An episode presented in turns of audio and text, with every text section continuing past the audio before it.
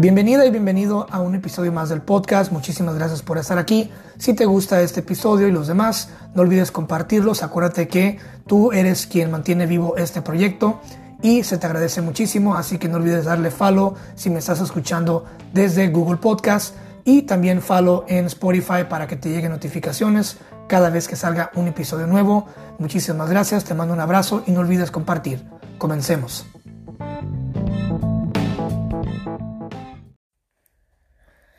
So, estoy, gracias por estar aquí, güey. O sea, estoy muy honrado. La primera porque es la primera vez en chingo de tiempo que grabo un podcast eh, en persona con alguien.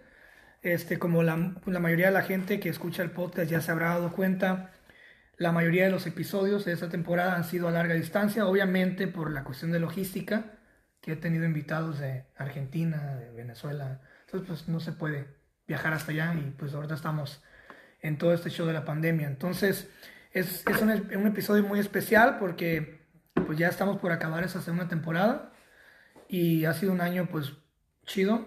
Y eh, tengo un invitado de honor porque es un buen amigo, hemos tenido muy buenas aventuras y este lo conocí hace un buen de tiempo. Y pues vamos a disfrutar de, de su conocimiento. Él es un soldado activo del ejército de Estados Unidos, es maestro de historia y un excelente amigo. Y quiero empezar por una, una anécdota que tuvimos, que escalamos el, el monte Half Dome, En, en, el 2013. Por ahí. Por ahí, en el 2013. No, era el 2009, ¿no?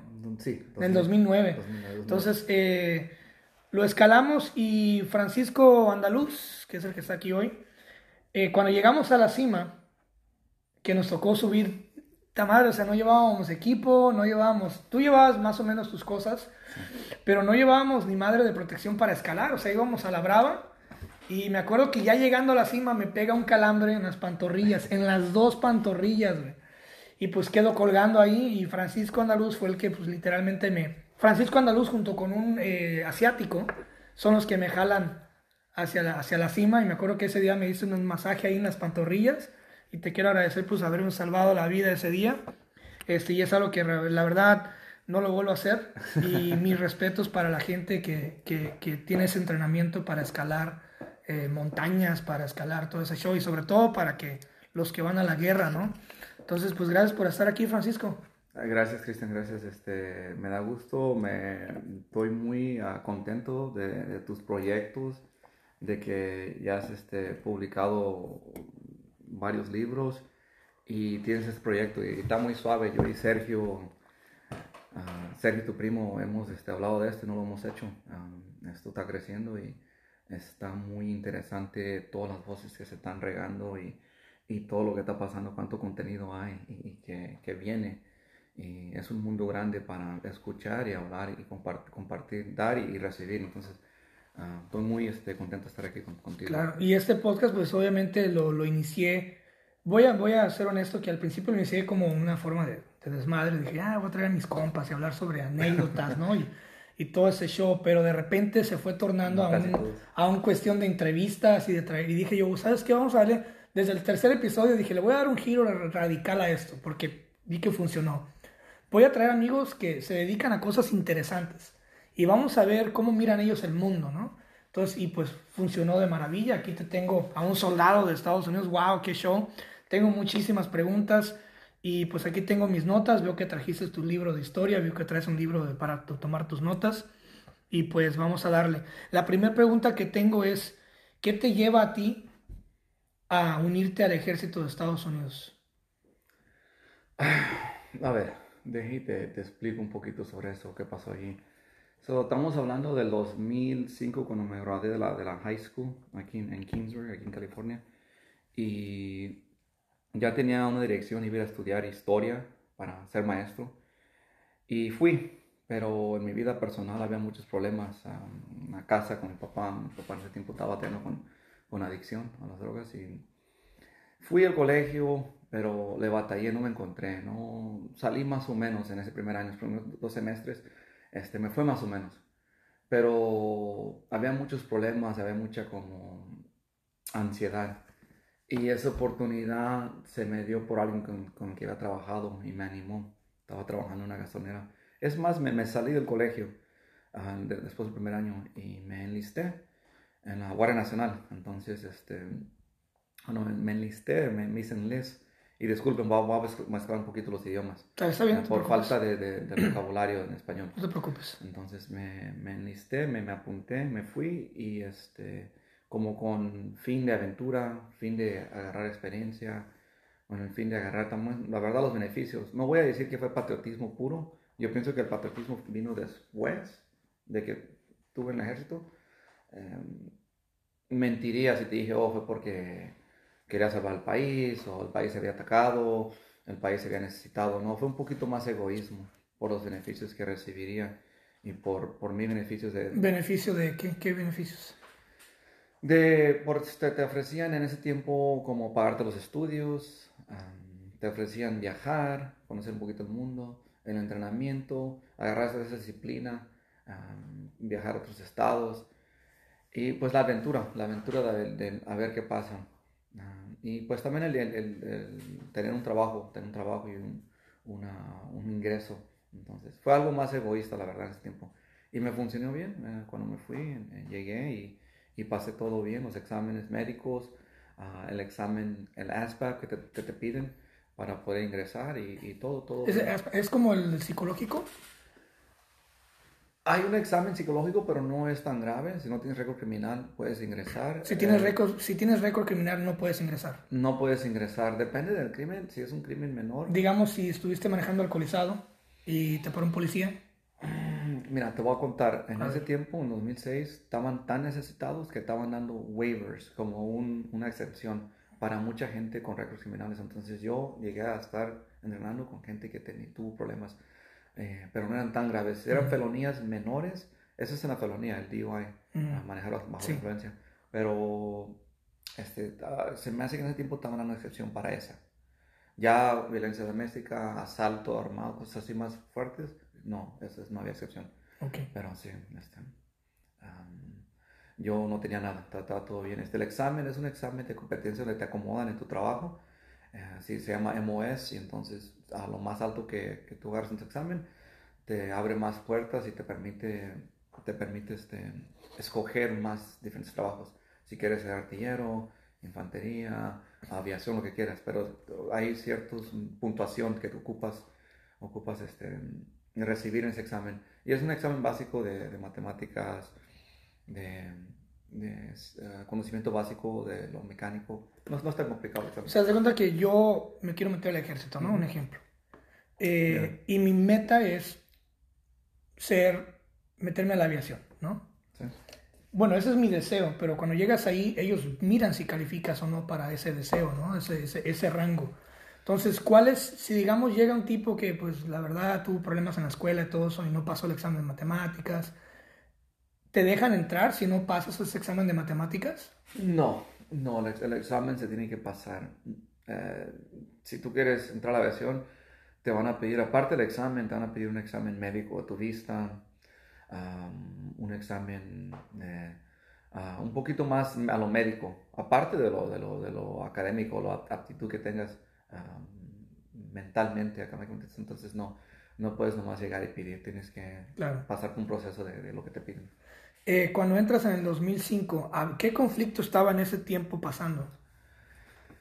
Ah, pues el país, el país de los Estados Unidos tiene conflictos y guerra constantes desde el inicio, mil- 1776. En el 2005 o 2006 estaba la insurgencia en Irak fuerte, fuerte, fuerte. Y también la del talibán, los talibanes en Afganistán también fuerte. Entonces, no encontraban suficiente gente. Estaban haciendo deployments, estaban haciendo, este, ¿cómo sería deployments en español? Como estaban así, como ¿Qué sería la palabra? convocatorias, una convocatoria, estaban llamando gente, estaban, llamando, invitando. estaban llamando a los, estaban mandando a los soldados, las brigadas, porque se manda por brigada, Sí, um, por un, un año y medio, 15 meses. Y descansaban un año o dos y siguen para atrás, entonces te, querían más gente. Entonces en ese tiempo estaba muy fuerte la, la insurgencia en Irak, en, en, en varias áreas. todavía estaba Saddam, eh, Saddam Hussein vivo, ¿no? Ay, ay, ay. um, Saddam fue capturado en ese año.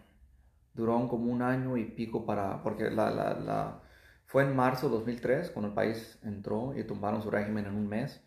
Pero eso fue fácil, tumbar el, tumbar el gobierno y derrotar el gobierno de, de Saddam fue fácil. Fue la insurgencia constante que era el problema. La insurgencia que lo apoyaba él. O la, insurgencia que quería quedarse con el gobierno. No, la insurgencia fue eh, el vacío que quedó del poder, que lo llenaron los insurgentes, lo llenaron los, las milicias Shia, las milicias este, Sunni, en, en el, como en el, en, el, en el occidente del país, no, sería como el west, el, el, el west, que sería west, este, pues el, el occidente del país, la parte, el Anbar Province, province, Ujú. que es este, la, La provincia Ámbar, que es, que es como la zona cero, ¿no? era donde había muchos problemas. En ese- y, y también, también en, en Bagdad, también con los shias. Entonces, muchas partes del país tenían sus caciques, sus guerrilleros, sus milicias, y cada parte se tenía que pac- pacificar y era un dolor de cabeza para el gobierno. Tumbar, tumbate es un gobierno que queda en ese vacío. Muchas facciones se quieren llenar y quieren agrandecerse, quieren, quieren dominar su región. Es como cuando tiras una piedra al agua y se parte el agua en diferentes partes, ¿no? Entonces tumbas, tumbas un gobierno y cada quien corre por su lado. Crea un efecto... Un, efecto de, Ripple. de, ex- de expa- de expansión, De ¿no? expansión. De onda. Una onda, sí. Y eso pasó en el país. Entonces, en el 2005, la guerra en Irak estaba en, en 2005-2006, estaban en los puntos más altos, donde estaban matando más soldados americanos.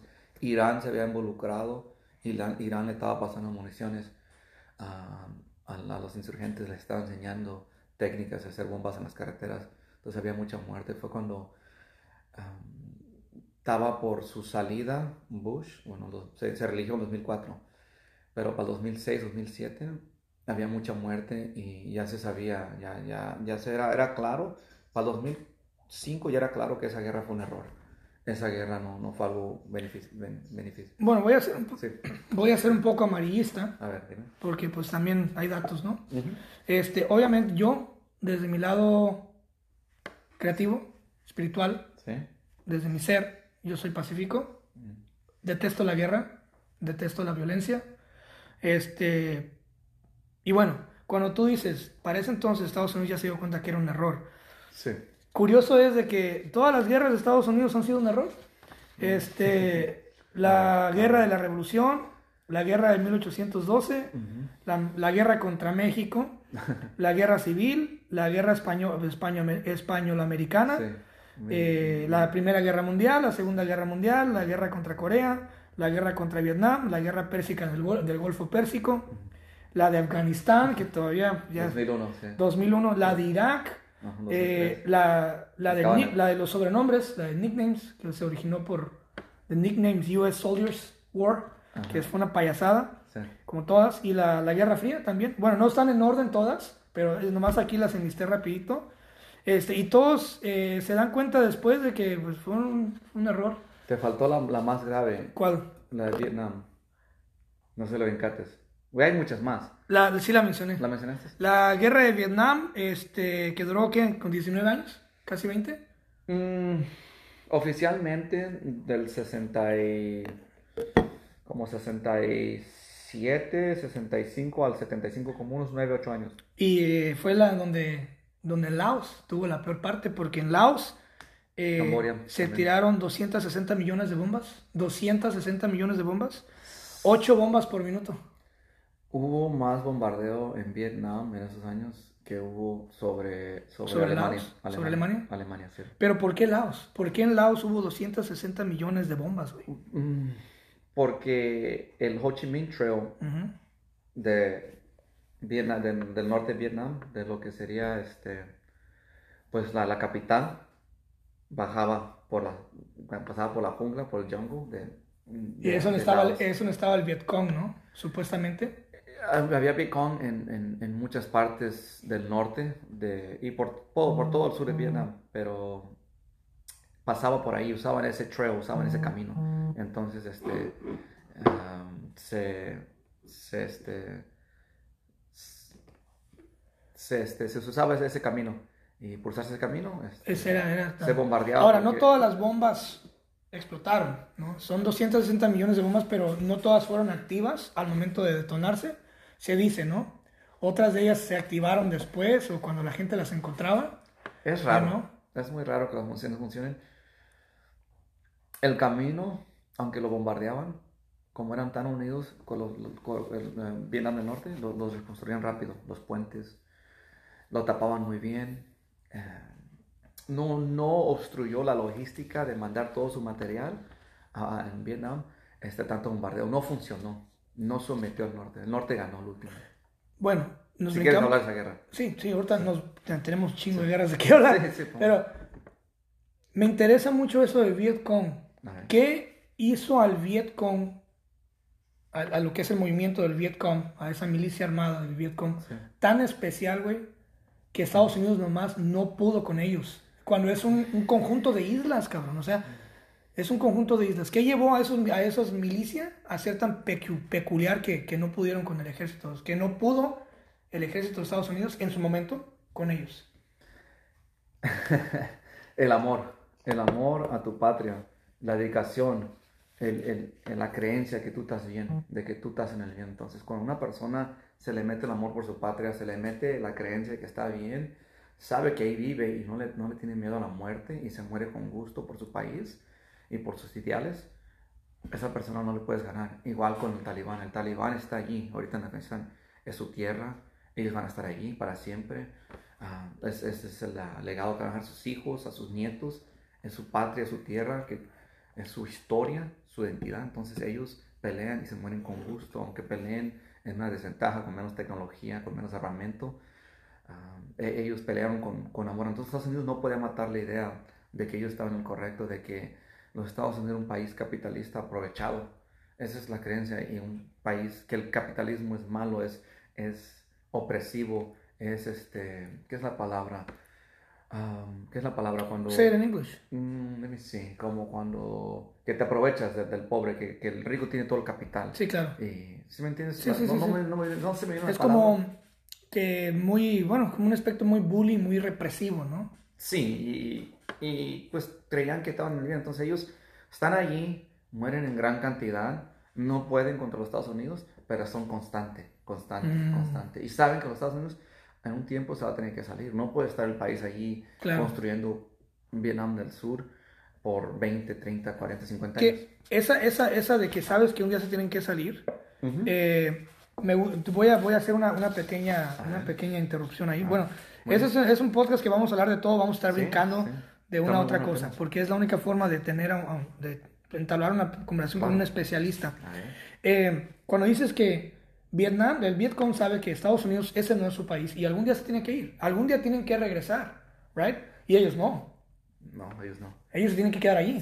Son de allí y esa es su tierra. Entonces el problema también es que la gente de los Estados Unidos está contenta cuando hay un objetivo claro, cuando puedes ganar. Pero si no ves que hay un objetivo claro, los Estados Unidos tienen un objetivo claro, no, no, hay una, no hay una derrota del enemigo, no hay un enemigo claro, el enemigo se te esconde, se te campea, se, se, viste como campesino, te deja el rifle, te lo esconde y agarra la pala y actúa como que está trabajando en el campo, eh, el asadón, lo que sea, ¿verdad? Este, empiezan a morir muchachos de pueblitos, empiezan a matar americanos y ya empiezan a llegar los cuerpos y la gente empieza a cuestionar, hijo, ¿por qué está muriendo? ¿Qué es el objetivo? ¿Qué, qué, qué estamos haciendo? Estamos construyendo un país pobre, ¿cuánto va a tardar para construirlo? Entonces los Estados Unidos empiezan, la, mucha gente de los Estados Unidos se le empieza a, a rebelar, a quejarse con el gobierno, a no apoyar la guerra. Empieza una guerra civil, una guerra Es como que al tercer día apesta y empieza a pestar, ¿no? Empieza a apestar. Lo que quieren es en and out para que la gente diga, ah, para que se consuma la noticia rápido. Por ejemplo, el misilazo ese que le, el dron que le mandaron al, ¿cómo se llama? Al, al Baghdadi. ¿Ya? Que es in and out eso es como que creo yo que es lo que quisiera Estados Unidos, o la gente, el público, de que, ah, ok, ya, ya lo hicieron, ya, se acabó, ¿no? Pero ya cuando se prolonga y se empieza a filtrar todo el dolor, y se empieza a filtrar y se empieza a manejar, ya es lo que no le gusta al público, es lo que dices, ¿no? Sí, los cuerpos muertos, eh, los, los, muchachos. No hay una manera a la victoria. Como te digo, el objetivo del país era que Vietnam del Sur quedara como, como victorioso y que en un futuro Vietnam del Norte cayera y fuera un país capitalista, democrático. Como Surcorea. Como, como, sí, como Corea del Sur. En Corea del Sur y Corea del Norte, ahí sí hubo victoria, pero allí fue una guerra diferente. Podemos discutirla un poquito sobre ese tema. Pero sí, ese era el objetivo. Y ahorita vamos a ver qué pasa con los dos países. ¿Quién va, quién va a quedar? Se van a reunir en un futuro.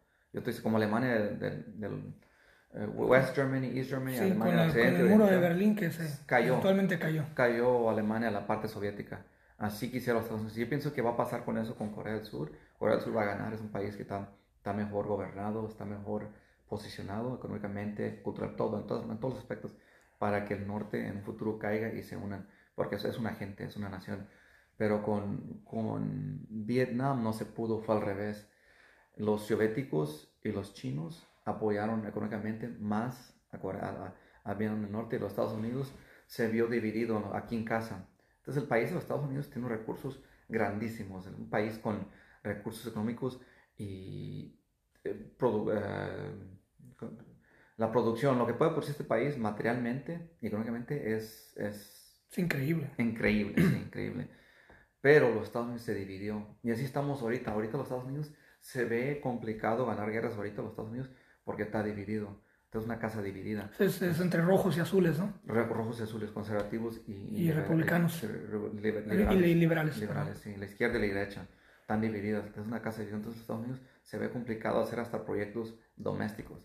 Fíjate los, las autopistas, cómo están las carreteras, cómo está el gobierno. Estatal, lo- local, estatal y, y federal. Más federal. Federal ahorita está, está en caos.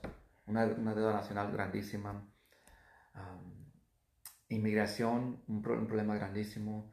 Am, la, la póliza de internacional mm, cambia con cada administración. Claro. Ahorita, ahorita acaba de cambiar con, con Biden. Entonces, el un país dividido como Estados Unidos no puede aportar lo que podría aportar. Esa guerra la hubiera ganado los Estados Unidos, pero se dividió. Estás hablando de, de los, en los, co- los colegios, hasta hubo un incidente como en México en el 68 que mataron a estudiantes en Kent State. Sí, No sé si el de las tres culturas en México. ¿En México? 68. ¿Quién era el, presidente? ¿Ordaz? Ah, no se me viene, ¿Ordaz? no se me viene a la memoria. La Se que Ordaz. Sí, Sor- Pero- Díaz Ordaz, no me acuerdo. se- casi estoy seguro. Mm. donde los estudiantes empiezan a manifestarse, el, el gobierno estatal o federal se queja de que están son muy revoltosos y se, se prestan para accidentes donde hasta los soldados empiezan a, a disparar contra estudiantes porque se vuelve un poquito violento la situación. Entonces en Estados Unidos, en Ohio, en Kent State, pasó eso. Hubo manifestaciones, ma- manifestaciones y dispararon contra estudiantes y mataron, no recuerdo exacto número, pero unos, unos cuantos estudiantes. Se puso muy feo las protestas contra la guerra. Los soldados a veces los escupían llegando. Esa generación, esa guerra, dejó una herida en el país muy grave. Y cambió. Los Estados Unidos, hasta el Vietnam, siempre se vio como un país como muy confidente, muy confiado de su meta, liberador. Aunque obviamente, como tú explicaste, las guerras, este, son, las guerras tienen mucho gris, tienen mucho negro, tienen mucho imperialismo. Imperialismo, claro. ¿Cuál es el lado positivo de una guerra? A ver, como en general, Cuando tú dices, ¿te, te puedo explicar como con una guerra?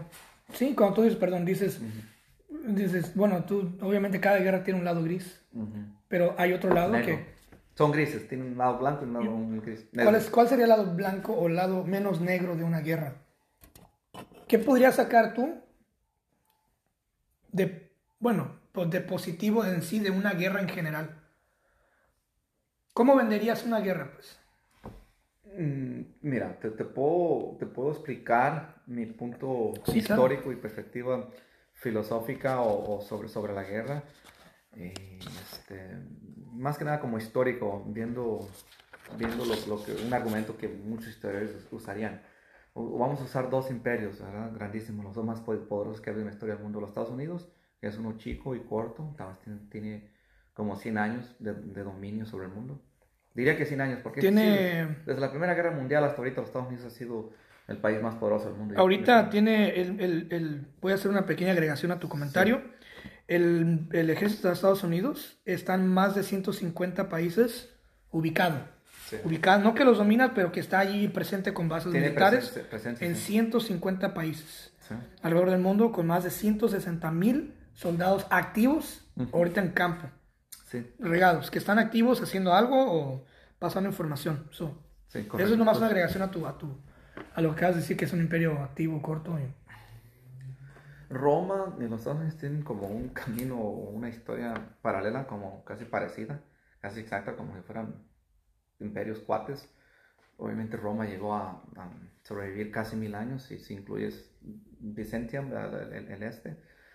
Los Estados Unidos apenas tienen 100 años de dominio, obviamente tiene una historia de más de 300 años, pero en los, en los últimos 100 años ha dominado. Roma dominó, yo pienso que como unos 300 años, 400 años el, lo que es el mar Mediterráneo, ¿no? ¿Se, se dice en Mediterráneo, sí. Mediterráneo. Entonces, Roma se expandió de la península italiana hacia Francia, hacia España, lo que es España, hacia el este, Grecia, Iliria, lo que sería hoy los, los, los Bal- Bal- Bal- Balkans, los, Los, los Balcanos, los Balcanos, y llegó, llegó hasta es inmenso. el no- norte de África, Siria, ahí su frontera con lo que, lo que era Persia antes, ¿verdad? Ahí en, en- en lo, que es, lo que es hoy este, lo que es Siria. Entonces, inmenso, inmenso. eh, conquistó hasta, hasta Inglaterra, la isla. Nomás no llegó hasta el norte, donde, donde está esta Escocia. Entonces, de ese imperio que hizo, fueron muchas guerras. Lo que mucha gente no sabe es que países los invitaban porque se miraban, se miraban amenazados por sus vecinos. Entonces invitaba a Roma como aliado que les ayudara y ya luego Roma se quedaba. Roma, la gente que aprovechó en los tiempos de gloria de Roma, aprovechó paz, aprovechó comercio, buena administración, carreteras, ciudades, ah, tecnología en, en- en- en materiales de construcción, en ingeniería. Religión. Mm, Pues la religión era libre hasta que hubo emperadores crueles, como Nero, como este. Estoy pensando en Nero y, y está otro, que se me va el nombre, se me escapa el nombre César. Cé- César, César, en ese tiempo todavía la cristiandad había crecido. Hablando de la cristiandad que fueron crueles con los cristianos los primeros 100, 200 años y ya como para el fin del, del imperio, este, aceptaron y abrazaron y acogieron la, la- la fe y le hicieron la fe oficial casi de la, de la, Ujú. de la- del imperio, ya por caer. Pero a lo que voy, hubo muchos beneficios para la gente, ya después de que dominó todo. Entonces, entonces no había, no había tanto desorden, no había tantas guerras. Ya cuando Roma dominó, una Pax Romana. Esa Pax Romana no duró, hoy está hablando, del periodo de, de, de- Octavio, César Octavio, Augusto, Augustus. Él, él- fueron 30 años de, paz. Pero en muchas otras épocas, la gente que vino a la península aprovechaba de un, de un estándar de, vida muy alto. Entonces, de los Estados Unidos es lo mismo. Ahorita cualquier, ah, cualquier persona que vive en los Estados Unidos aprovecha de una, una paz cívica impresionante. Si no vives en ciudades, obviamente, obviamente hay ciudades y barrios pobres o regiones pobres, pero este país no se ha visto amenazado por países extranjeros nunca. ¿Por qué? Tiene un ejército muy, muy poderoso. Económicamente hay muchas oportunidades, hay mucho comercio libre, puedes abrir ah, negocios. Obviamente tienes que pagar tus impuestos como cualquier otro país. Entonces eso es lo que estoy hablando de que de todo lo que los Estados Unidos dominó y domina ahorita, hasta territorios se ven, se ven beneficiados, como el territorio de, de Puerto Rico. Cuba hubiera sido territorio, pero Cuba no, no se dejó dominar, Puerto Rico. se, se liberó. sí. ¿Quieres hablar de Puerto Rico? Ah, El territorio. tengo muchos amigos puertorriqueños. Sie- Siete y, territorios. y están escuchando el podcast. Y Muy bien, vamos a hablar un poquito.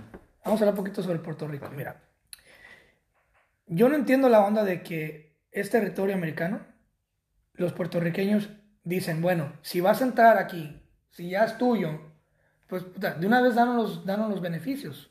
O sea, déjanos entrar, entrar y salir, entrar y salir, que no sea como migra- migratorio o que no tengas que pasar por cierto papeleo como si fueras, ¿sí entiendes? Porque no, los puertorriqueños, mucho puertorriqueño tiene, y es, es, es- está pasando ahorita, Ajá. mucho puertorriqueño tiene este resentimiento de que sienten ellos que no tienen los mismos beneficios que un ciudadano americano.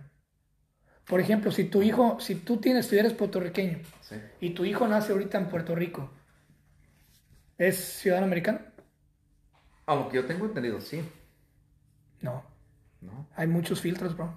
Hay, mal, hay filtros. Hay muchos filtros y ese es, es, eh, ese es el problema de que, y por ejemplo, dicen ellos, si Puerto Rico también paga impuesto al federal, No pagan a lo que tengo entendido. ¿no, no pagan impuestos? Eh, Para el federal no. ¿No? ¿A qué pagan entonces al estatal? A, a su, a la isla. la- la- la- Y el estatal le paga al federal como todos los demás, ¿no? Mm, Porque es territorio. No hay, No hay income tax. Imagínate que para las empresas, estoy, estoy, a lo mejor estoy equivocado en lo, en Ya. lo personal, a lo mejor So, para las empresas. Lo no que hay. ellos dicen, bueno, para resumir el, el conflicto de Puerto Rico es, es de Estados Unidos y sin embargo tenemos chingo de violencia, tenemos muchísima droga. Si, si miras videos de Puerto Rico ahorita, No te has enterado de, los- de lo que está pasando en la isla. está, está, está muy degradado después del huracán, Sí. hay un desmadre, o sea, y es, es como dicen, bueno, y eso yo pienso que si Estados Unidos quisiera hacerse de todas las islas, que ya se hizo de Haití, ya se hizo de Jamaica, de ciertos De Haití, bueno. Bueno, no. sí tiene influencias, es parte sí, de, sí, ella es parte tienen... de. So, yo creo que Puerto Rico hubieran, hubieran ellos inmediatamente hecho un cambio. Pum, pum, pum, pum, pum, pum, pum, pum, en cuestión de, de infraestructura, este, para que a nivel mundial eh, pudieran vender esa, esa, esa de, ese, digamos, ese concepto de que, de que, de que entren ahí se, se vea bien. Pero si miras videos de Puerto Rico, bro, eh, está en mucha decadencia de muchas cosas siendo ya parte de Estados Unidos, que ya es tuyo. Es un estado más. Eh, sí, es, es una área interesante ser territorio, porque no eres estado, no tienes un voto en el, en el Senado, no tienes un representativo en, en la Cámara Baja, en la House.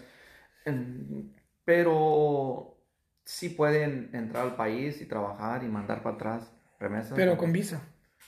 No, se- no, no sé, Chris, más, yo tengo entendido que son ciudadanos. ¿Ciudadanos? No más que ellos están un pie en el mundo latino y un pie en el mundo anglosajón, en el mundo americano.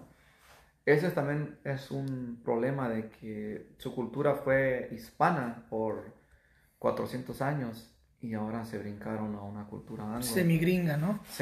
Quiero, quiero regresar un poquito en el tiempo. A ver, vamos. Supuestamente eh, la evidencia más temprana, y créeme que estuve investigando ya, yo, tú sabes que a mí también me encanta la historia, Sí. me encanta todo este show. La evidencia más antigua, según lo que he estado investigando, de una guerra o de un conflicto armado se relata en la época más, eh, masolítica, Ujú. en aproximadamente son con 14.000 años atrás. Este, hay, una, hay una fuente también que dice que hace cuatro- 14.500, que a pes- a más o menos 14.500 guerras han existido eh, desde entre 3.500 antes de Cristo, eh, con un total de 3.5 billones de vidas y dejando 300, hasta ahorita hemos experimentado, por así decirlo, 300 años de paz. Obviamente es muy difícil esos datos porque, cabrón, o sea, como, ¿verdad? pero eso es solamente, pues, basado en las historias y en, las, en, las, en los Sí. números de, ah, el ejército era tanto. Sí. Pero habiendo números tan antiguos como 3500 antes de Cristo, en aquellos tiempos ya había Sí, desmadre, güey. Antes de la historia. Me lleva a esta pregunta. A ver. ¿Por qué? Y obviamente va a ser muy obvia la, la- pero, la respuesta, pero desde tu punto de vista, ¿por qué el ser humano está en constante guerra con su propia especie? Qué pregunta tan interesante o tan, tan pesada. Fíjate que, que yo pienso que to- toda, todas las todo- toda generación se pregunta lo mismo. Y yo pienso que es parte de la naturaleza humana. Yo pienso que hay muchos mm, factores que te dividen. Ah, si tú ves la historia de Caín y Abel, entre hermanos, hubo una envidia, una enemistad, un coraje de Caín, donde llega y, y golpea a su hermano y lo matan. Es el primer asesinato que, uno de que tenemos escritos, ¿verdad?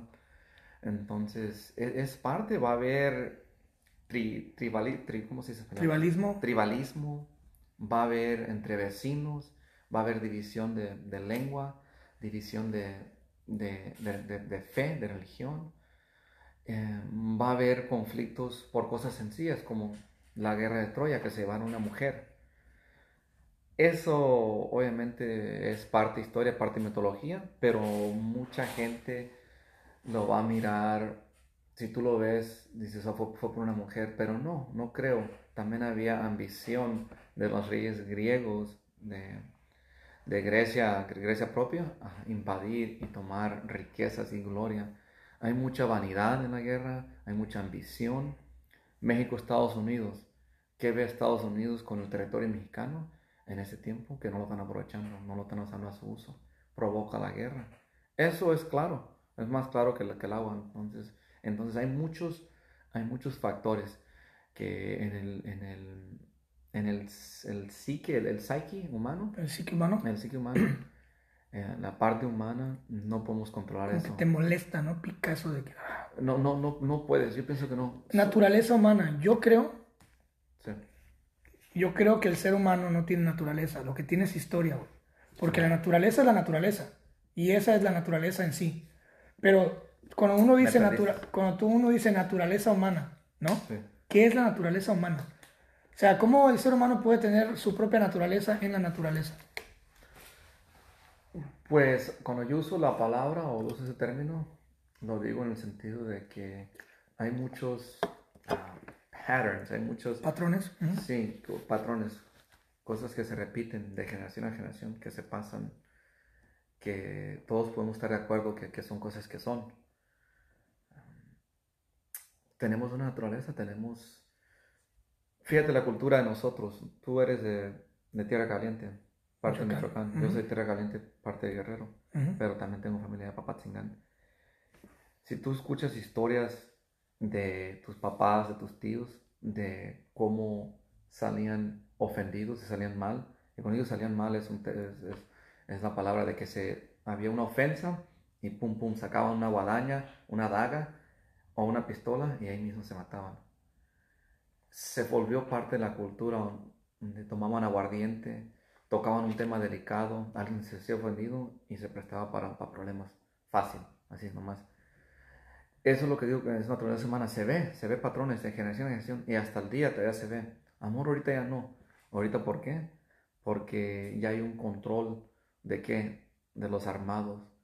Nosotros decimos la maña en mi, en mi región, ahorita la maña. Entonces ellos si ven a alguien que de mitotero peleando, no nomás si andas de mitotero te, te- no alcanzas, si, te llegas a hacer un mitote con pistola o sin pistola y quieres pelear, te van a dar una regañada y te van a dar una calentada. Ellos mismos son como, como los padres de todos, son como un...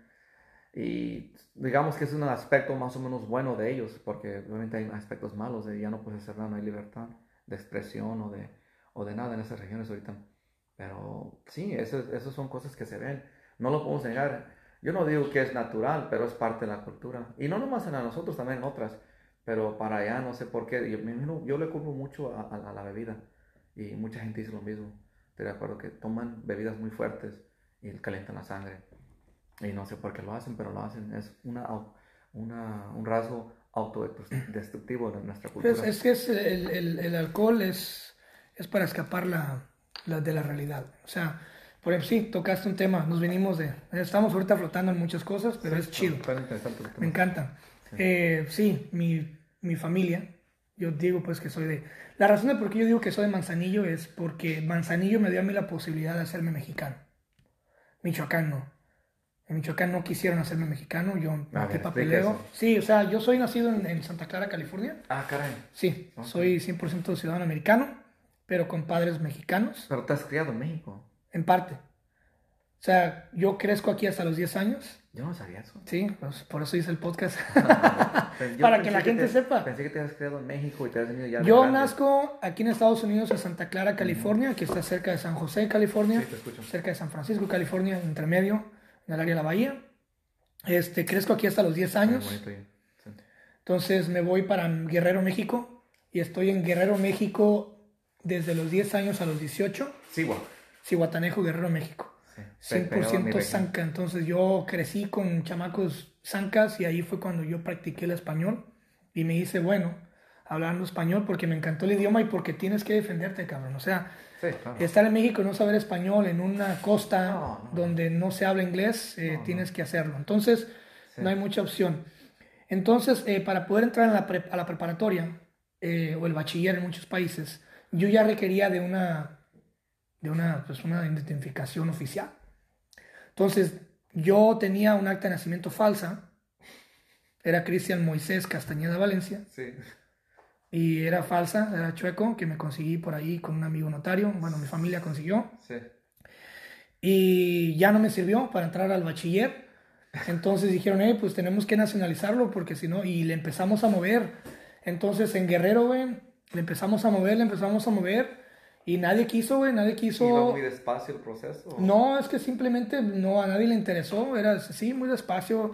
Este, entonces fuimos a Michoacán con mi padrino Pedro, a Buenavista, Michoacán, y me acuerdo que mi padrino, sí, en Tomatlán.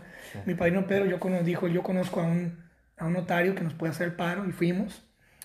Y el paro consistía en que mi tío llevaba, mi padrino Pedro llevaba una paca de billetes y una pistola, ese era el paro. Entonces llegamos allá y no estaba el chingado notario. ¿En el ayuntamiento? Sí, a donde fue, a donde sea que fuimos, yo no me acuerdo. Yo sí, me acuerdo que fuimos a un pueblo Andaba buscando. y no estaba y había una chava, estaba la secretaria. Y le dijo, le dice la chava a mi padrino, no es que yo no puedo, señor, mire, falsificar la firma. Le dice, mija, nomás fírmala ahí y estámpale, ahí está, el- ahí está el sello, ahí está la firma, ahí está, nomás fírmale y dame el chingado papel y aquí te van 20 ¿En mil pesos. Y sacó la pistola y la puso en la mesa. Aquí está el, aquí está el, el- órale. Y no quiso la chava, güey. Ah, Entonces, Michoacana. yo dije, chingada más, yo tengo que estudiar la prepa, ¿por qué nadie se deja, güey? Entonces, pues ya eh, Agarró un camino a, para acá, me vengo a Colima Sí, eh, y todo bien fácil, de rápido. de rápido, sí, claro que sí, tráeme una constancia y, y bien buena onda, todo legal, todo bien hecho. Y yo me quedé con ese, me quedé con ese amor de que dije, ah, qué chingón, que aquí se me permitió volverme mexicano. Yo diría que, que la cultura cuenta más que, que el documento. Pero ya, ya oficialmente pudiste, pu- pudiste procesar tu, tu pasaporte, tu, tu credencial, todo. Claro, todo el. INE, soy, soy 100% mexicano, ya hasta voté por Andrés Manuel en su momento, que a mucha gente se le va a escandal- Sí. escandalizar eso. No, no, no. Porque Este- hay más gente que, que lo quiere y que no lo quiere. Sí, también voto. Entonces sí, es cierto, eh, toda mi familia por ambos lados es michoacana, pero digamos que yo le debo mucho a Manzanillo, cosas muy vitales. A Colima le debo muchas cosas muy vitales. ¿Te gustó el estado ahí? ¿Tuvieron negocios? Le debo muchas cosas muy vitales ahí. Amistades y Tuve, negocios. nego- tuve negocios ahí. Sí. tengo muy buenas amistades, entonces hay ciertas cosas muy vitales que yo por eso yo represento cuando digo en mis libros todo ese show que soy de Manzanillo porque le debo cosas muy esenciales, muy vitales, que también le debo cosas muy esenciales a Guerrero, obviamente. Arriba Guerrero. Guerrero sí, o sea, yo Guerrero Arriba, conozco Guerrero. Chilpancingo, conozco muchos lados, muchos pueblitos. Acapulco. sí, Acapulco. Costa la Chica. Costa Grande, eh, Tenexpa, Tecpan de Galeana, Tecpan, sí. de San Jerónimo Chico, eh, olvídate. Yo muy poco, pero... Ocho años estuve ahí, es entonces- estado, es. Sí, yo conozco muy bien Guerrero, viví ahí, ahí crecí, entonces de Guerrero nadie me puede contar nada, pero sí, esa fue la, la onda. Entonces, eh, A ver, regresemos. regresemos al punto. Eh, el cuestión de la de que pasas el patrón, ¿no? De que pasas el patrón a través de las generaciones. Sí, eh, por ejemplo, yo he notado que somos muy, los michoacanos somos muy recios, sobre todo Tierra Caliente, donde yo soy.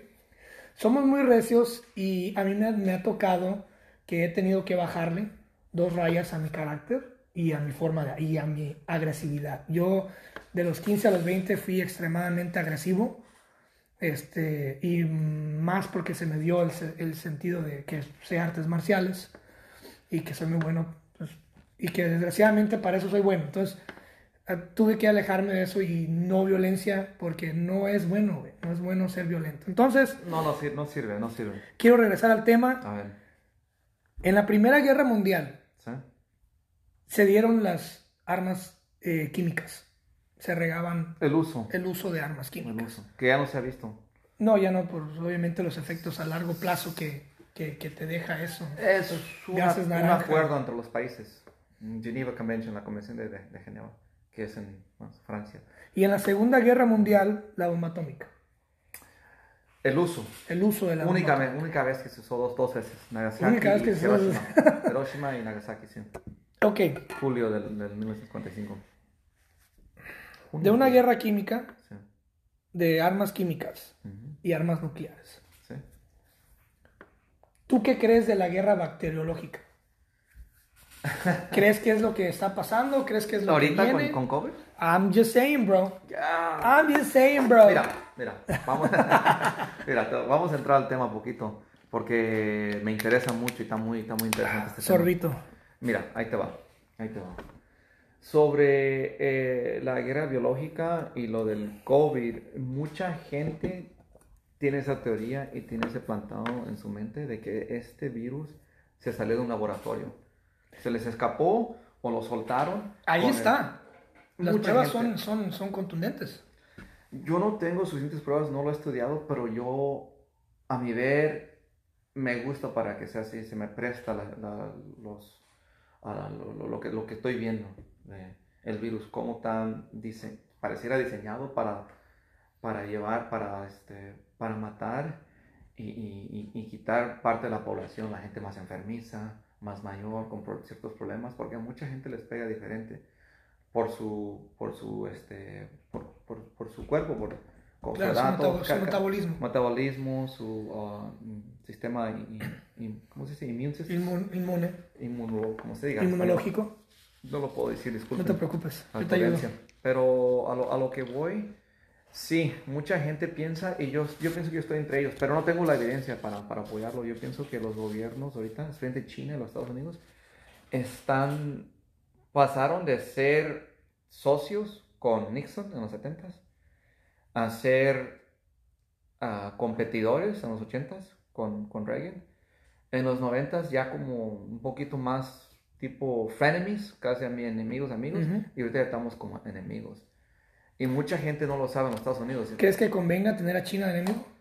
No, no conviene, pero no deja otra opción el país, porque el país cada vez se ve más arrogante, se ve más agresivo, se ve más descarado en cómo roba tecnologías a compañías americanas. Descarado el, el- el- el- el robar las tecnologías, eh, robar ideas, roba todo, y de todo el mundo. Es un, un país pirata, Es un país digamos. Pirata, es un país agresivo, un país con un futuro y con una visión ambiciosa, económicamente y militarmente. Económicamente ahorita domina y presta a muchos países dinero y hace proyectos con el fin de, de dominar esos países en África, en donde lo dejen Y, entrar. y la guerra, y el dominio que tiene China, Sí, muy interesante, el dominio que tiene China es de infraestructura, güey. sí. O sea, tienen propiedad, son dueños de terreno en muchos países del mundo, güey. Mm, No sé si diría terrenos, pero... Bueno, sí, en quiero- cuestión de, de- de infraestructura, de que invierten para ciertos rascacielos, Sí, ciertos proyectos. exacto, Entonces, exacto, exacto. son en parte dueños de cierto terreno. Sí, y meten sus marquetas, es como entran Sus mercados, sus sí. exactamente, meten su mercado, su comida, su idioma, Exacto. se están expandiendo. ¿no? Sin tener que usar lo militar. Sin te- exactamente. ¿Te das cuenta? Sí, exactamente, exact- sin tener que usar las armas. Pero tienen las armas. Si ahorita no han usado las armas, pero en un futuro se usan las armas. En un futuro con los Estados Unidos se, se viene quizás una guerra, una guerra muy fea. Entonces, ¿Cuánto le calculas de aquí a eso? ¿Y, Yo- y realmente crees que vaya a pasar esa guerra con China? Eh, lo que pasa es que sería como auto, una decisión mutua y los dos países no están listos. Los Estados Unidos tienen ciertas ventajas y China tiene ciertas ventajas. Entonces los dos países se están alineando y quitándose de encima las trabas o los, los, las, las este, desventajas. Los Estados Unidos necesitan traer mucha la manufactura para atrás de los Estados Unidos y, y los, los productos, ah, los prime, prime, los, este, ¿cómo se dice? Los productos de primera necesidad. Sí, y la China también ya este, empieza a tener sus propias marquetas y marquetas fuera de los Estados Unidos para vender sus productos a otras marquetas. O sea, cada, cada vez lo- los dos están de- dependiendo menos mutuamente. ¿no? Exactamente, sí. Por si llegara a pasar. Y cada quien se está haciendo de diferentes países clientes, ¿no? Exactamente, Se exactamente. están dividiendo el, el poder ahí, El poder. el sí. dominio.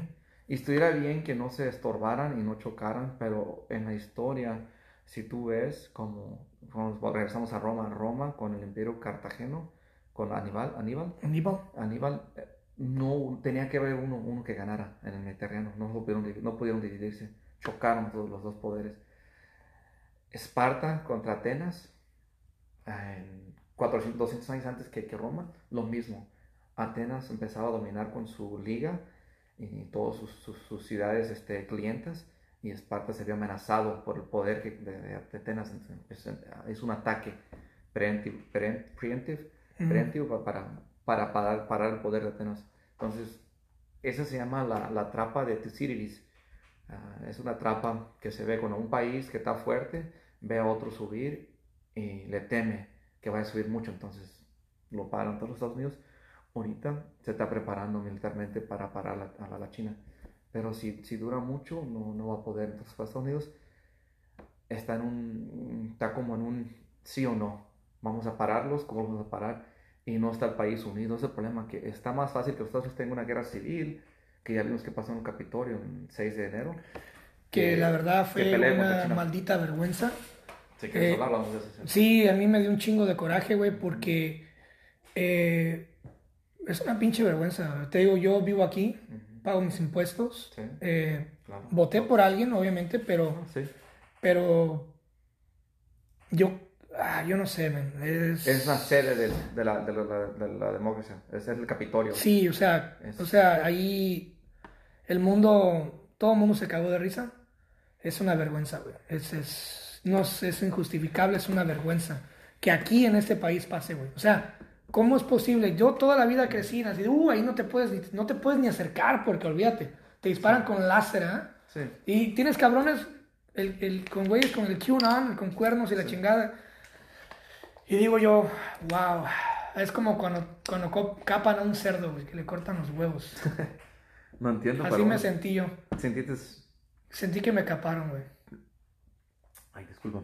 Mira, te voy a, te voy a dar mi comentario sobre lo que pasó ahí.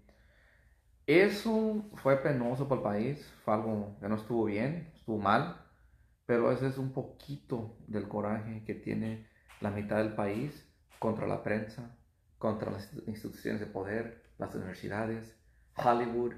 Entonces, los conservadores y muchos, muchos americanos conservadores patriotas, obviamente la izquierda también tiene su patriotismo, pero tienen tanto coraje que eso fue una probadita. Muchos se sienten aislados se sienten censurados por Facebook, por Twitter.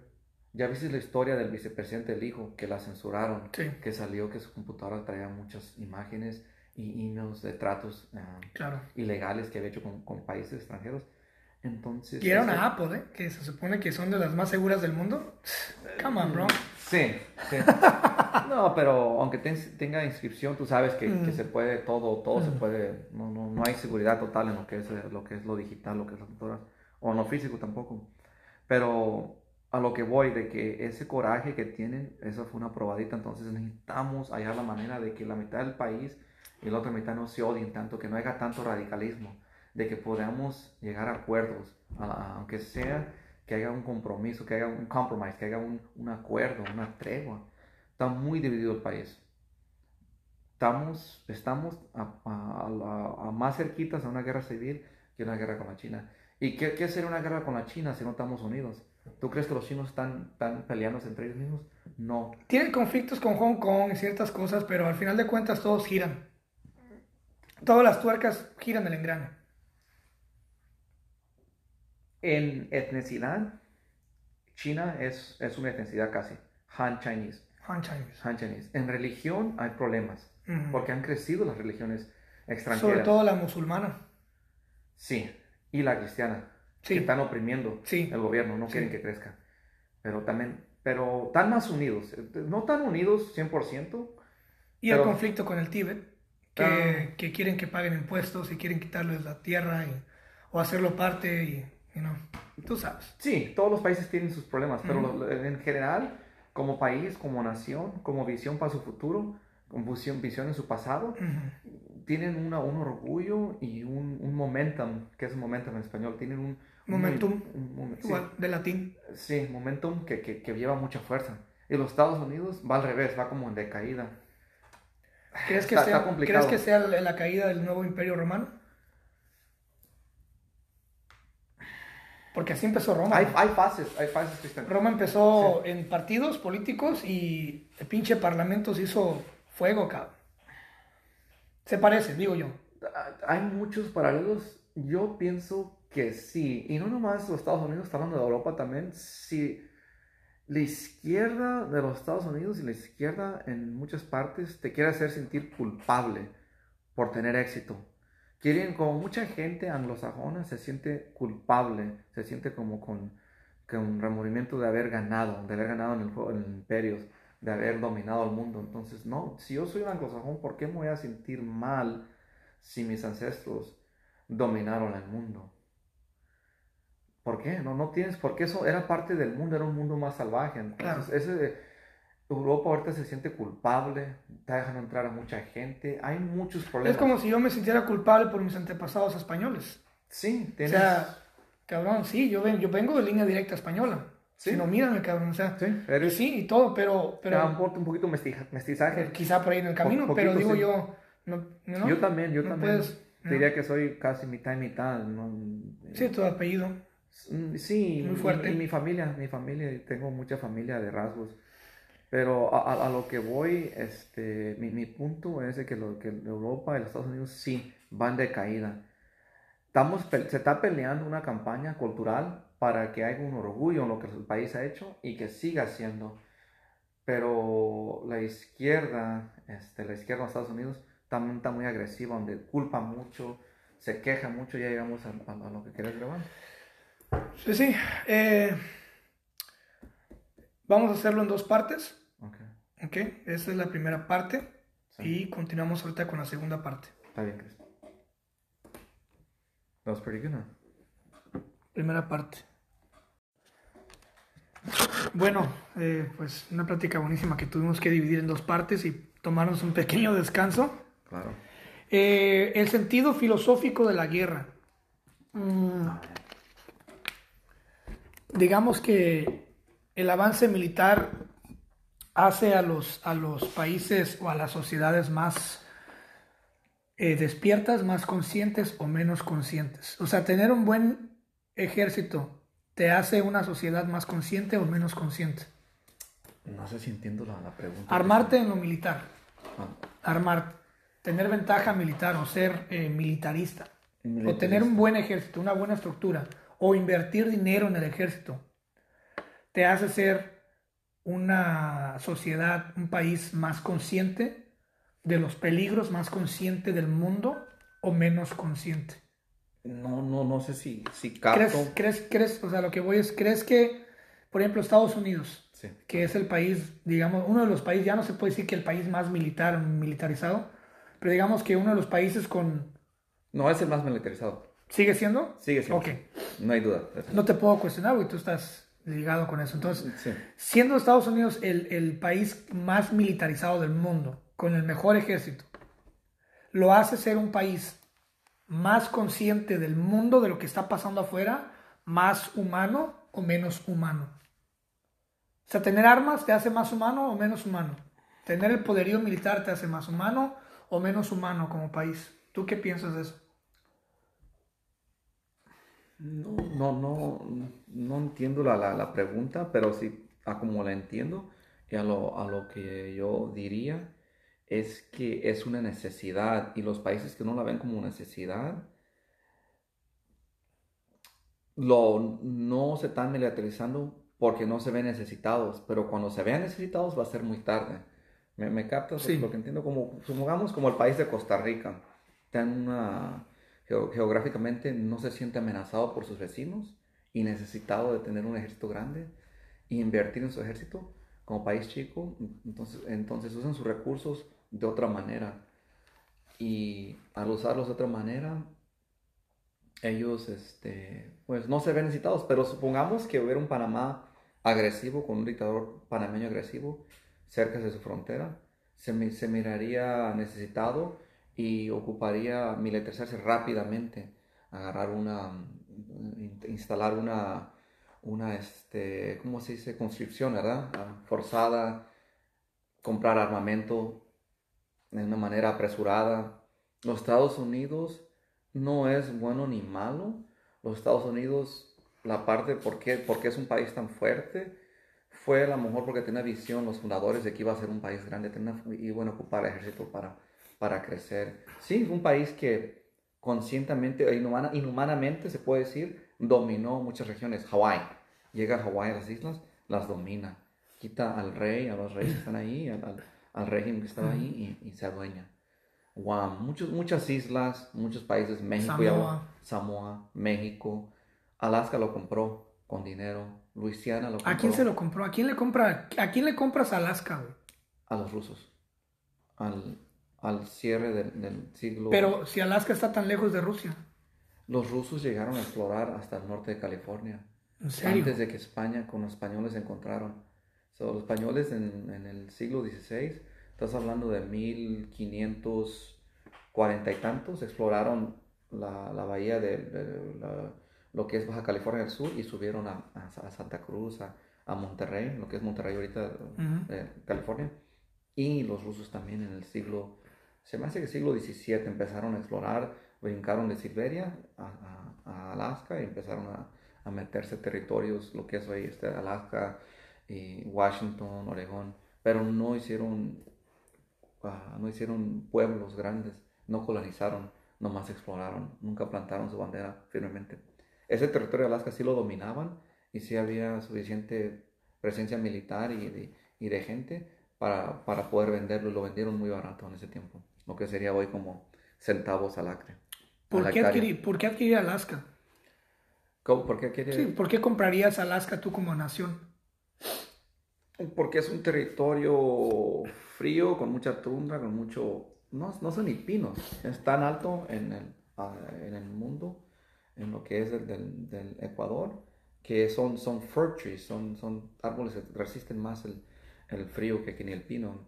De muchos recursos, es territorio, miraban un futuro en el petróleo, en, la, en las minerías, en muchas cosas, y igual que, que, la, compra de Luisiana, es un territorio grandísimo, se lo compran a Francia en un tiempo de necesidad, donde Napoleón no puede dominar sus colonias extranjeras y, y ocupa dinero para sus campañas en Europa, donde en ese tiempo estaba dominando Europa Napoleón cuando empezó a tumbar el imperio austro, austro-húngaro, los, los austro-húngaro. Austro-húngaro, y obviamente dominó, en ese tiempo Napoleón dominaba, estaba muy ocupado con las guerras en, en Europa, que decidió venderlos a lo que sería barato hoy, pero en ese tiempo, y también Haití, Haití se independizó de, de, de, Francia y eso fue un dolor de cabeza para Napoleón, entonces decidió vender los territorios eh, eh, que tenían los franceses y dominaban. Los Estados Unidos yo pienso que desde los tiempos de, de los fundadores ya tenía la ambición de que iba a crecer, que se iba a expandir a ser un país grandísimo. Ya había como, como una visión, había como un sueño de que iba a ser una gran nación, yo pienso, desde la fundación de la Constitución, como el próximo Roma. Yo, yo creo que ya el país ya tenía destinado. Eh, quiero regresar un poquito a, a, tu, a tu presencia en el, en el ejército. Eh, ¿Me permites, Cristian? Discúlpame. Sí, dale. Te, te, voy a, te voy a y ya se me, ya lo que quería hablar, ya se me fue un poquito la, la, la onda. Iba a hablar, no, ya, ya se me fue. Sí, ya sigamos, sigamos. Tenía sobre, la, sobre los sueños de los fundadores que tenían la visión de que fuera un gran país, como Roma. Sí, sí, y, y iba a hablar de algo interesante, pero, pero si, si me regresa lo hablamos. O sea, a ver, continúa. Sí, sí. Este, porque no me quiero, no quiero que se me olvide y alejarnos en, de eso. Parte, sí. en, en cuestión del entrenamiento de lo militar, Obviamente cuando tú escuchas, ah, él fue militar o él es militar, obviamente en tu cerebro dices, wow, este, este güey está entrenado físicamente, mentalmente, ¿no? Sí. Eh, cuando recibes el entrenamiento del ejército, ¿qué, qué te hace de, qué, qué, ventaja te da estar entrenado? Bueno, ¿qué ventaja sobre la vida cotidiana mm. te da el tener entrenamiento militar? Mm, está, está interesante la pregunta. A ver, el entrenamiento militar en cualquier país se te, se te, se te funde, se te forma en, tu, en tu forma de pensar una estructura. Y esa estructura y esos, esos, este, esa educación va más allá de saber manejar armas, de saber uh, la capacidad de las armas, el armamento, uh, la estructura, las estrategias de guerra, la estructura de, una organización y cómo estructurarla y la misión y también la estructura, el esqueleto de una misión, de un objetivo a diferentes niveles, de un pelotón a una, una compañía, un batallón, a, una brigada y la historia militar que se te enseña. El soldado tiene que saber, obviamente, también andar en el monte, manejar mapas, entender mapas. son muchas estructuras mentales, como aprender las tablas, así aprendes muchas cosas que deben de quedarse contigo porque tienen que estar ahí, ¿verdad? Y se te mete un espíritu también de, de, de obedecer, de, de, trabajar en equipo, un espíritu, de, dicen spirit de core, spirit de core, eh, sería como una, un término francés, el espíritu de, de la organización, ¿verdad? Que tú perteneces. El Army, la Marine Corps, los marinos de México, Estados Unidos y muchos países hacen mejor trabajo porque se enfocan más en la historia, en la identidad, de quitarte tu identidad de, civil y meterte una identidad de, de, soldado, de marino, para que cuando estés en la organización vas a obedecer las órdenes, vas a trabajar en equipo, no vas a ser egoísta y no vas a tener miedo o no te vas a, a congelar cuando estés en el combate. Entonces lo que yo diría es que se te pone como una identidad, adquieres una, adquieres una identidad nueva se te, se te trata de quitar tu identidad y se te mete otra. Sí, me doy a explicar. Sí, claro. Usted... Si quieres detalles, te puedo un poquito más de, qué tipo de cosas. Digamos que eh, cuando dices que se te da la identidad de militar, sí. o sea, se, te, se te da la conciencia de que eres un militar, de que eres diferente al resto, obviamente, sí. eh, y que eres un poco superior al resto. No diría eso. Él diría... no diría eso, pero... Diría, bueno, superior a la cuestión de, de qué. Bueno, no superior en cuestión de clasismo, sino de que tiene cierto conocimiento o cierta ventaja sobre el terreno de campo, ¿no? El terreno de, de batalla. Sí. es, es, lo que entiendo que dices cuando te meten esa, esa programación de militar. Esa programación, sí. Exactamente. ¿Tú qué crees? ¿Tú qué crees que sea lo mejor y lo peor de esa programación? Hay algo que dices tú, sabes que eso está fregoncísimo, pero eso también no me gusta porque a mí lo que no me gustó de la programación fueron como los gritos y los maltratos y el bullying y el estrés, pero es parte, ahorita ya lo entiendo, pero cuando estuve ahí no me gustaba tantos regaños porque yo pienso que llegaba un punto donde los, regaños y el estrés estorbaban en adquirir el conocimiento técnico que ocupabas. Te ponían, te, te, te privaban de dormir a propósito a veces y ya no captabas bien lo que tenías que estudiar, que era técnicamente eso. Supongamos como estás estudiando la historia o, o cómo leer un mapa y andar con la brújula y todo, y estabas muy cansado en las clases, entonces no, no retenías lo que tenías que retener. Es como que te fuerzan al límite siempre del, del o sea, de, bueno, por una parte ellos quieren, me imagino yo que quieren como ponerte en esas situaciones incómodas donde estés dormido. Por ejemplo, este, a, a, periodistas, cuando ellos van a, a periodistas, periodistas de guerra, eh, hay ciertos cursos que la misma ONU ofrece y, por ejemplo, he escuchado que en campos de periodistas donde los preparan para ir a la guerra contra secuestros, contra cómo, inclusive cómo desarmar bombas, todo ese a los periodistas.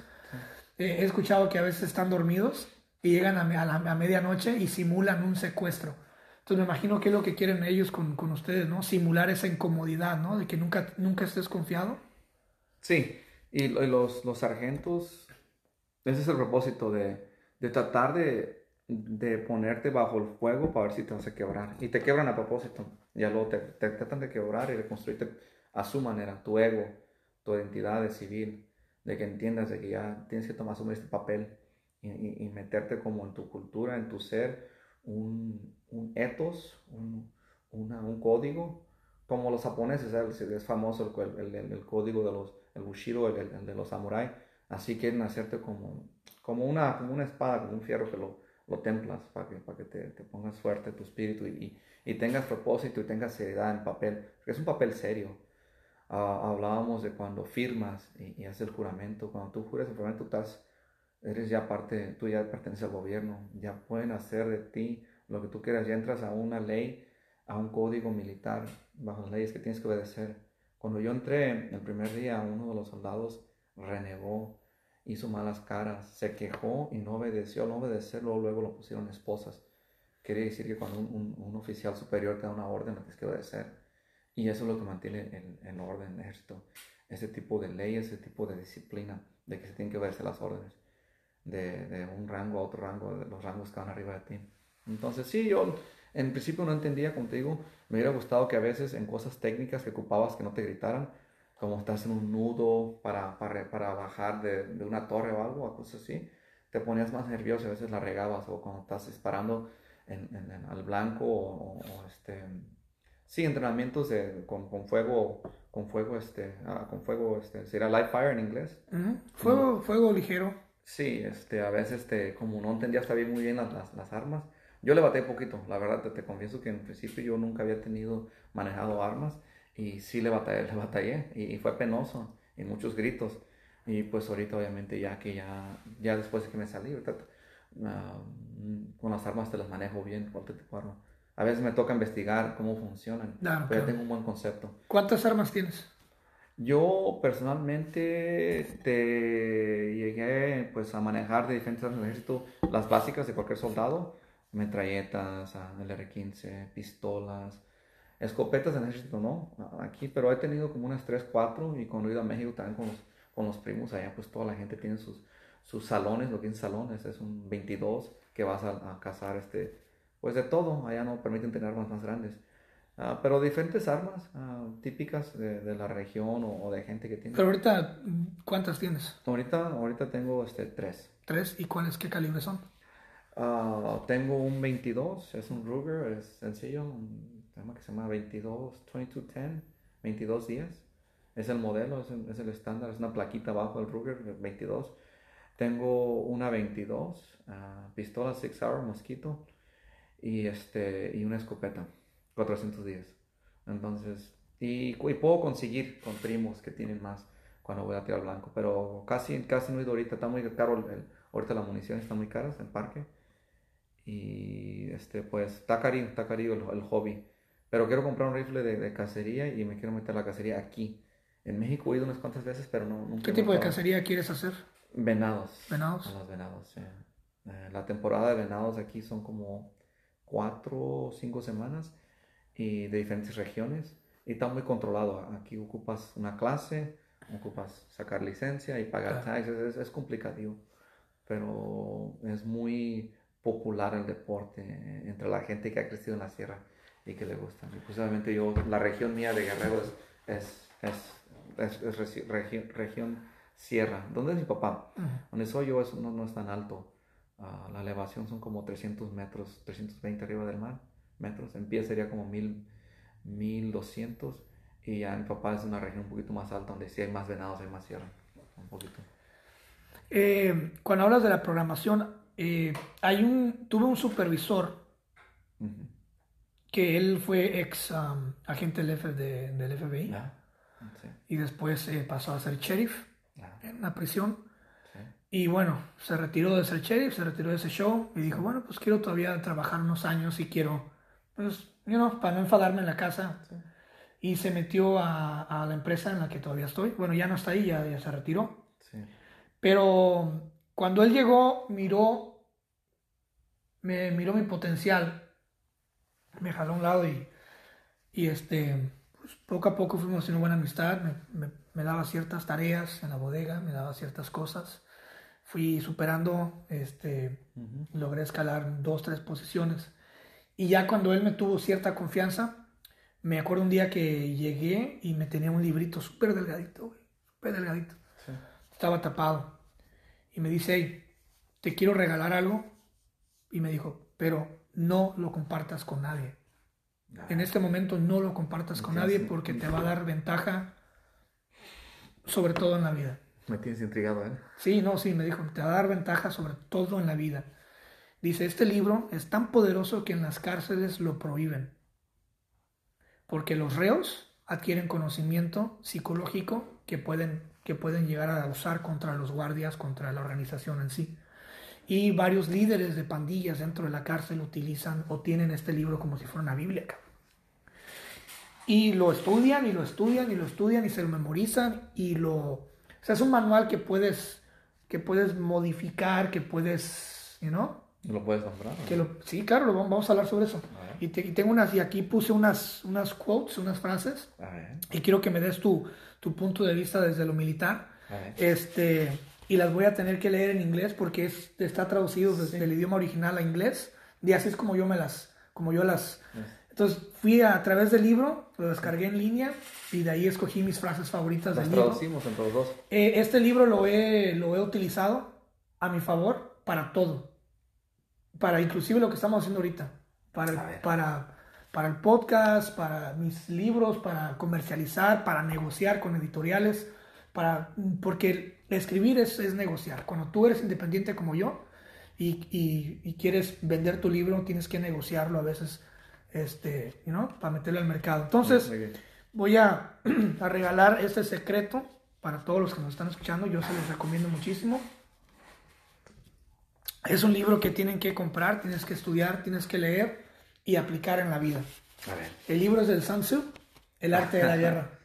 Ah, sí. Sí, y tú puedes decir, ah, es un libro básico, pero es un libro súper poderoso que yo lo utilizo todos los días, inclusive en el amor, inclusive en el amor, en las relaciones, en las relaciones personales, Ay, ay, ay. es una constante guerra, ¿no? Eh, te voy a leer unas, unas eh, frases que tengo leído. unos, unos quotes, Sí y quiero que me des tu, tu punto de vista, Ahí ¿ok? tengo una copia. Lo voy a leer en inglés y lo voy a traducir y te voy a pedir tu opinión en cada ver, uno Dime. Porque es muy interesante y siempre he querido entrevistar a un soldado, así que vamos a ver. La primera frase, todas estas son del mismo libro, ¿ok? Dice, appear weak when you are strong and strong when you are weak. O sea, demuéstrate débil cuando eres fuerte y fuerte cuando eres débil. ¿Qué piensas de eso? Sí, sí, es, es- tienes que hacer apariencia y a lo mejor no para tu oponente, Cristian, pero para ti mismo, para tu psicología, para tu, para tu situación, para tu dis- disposición.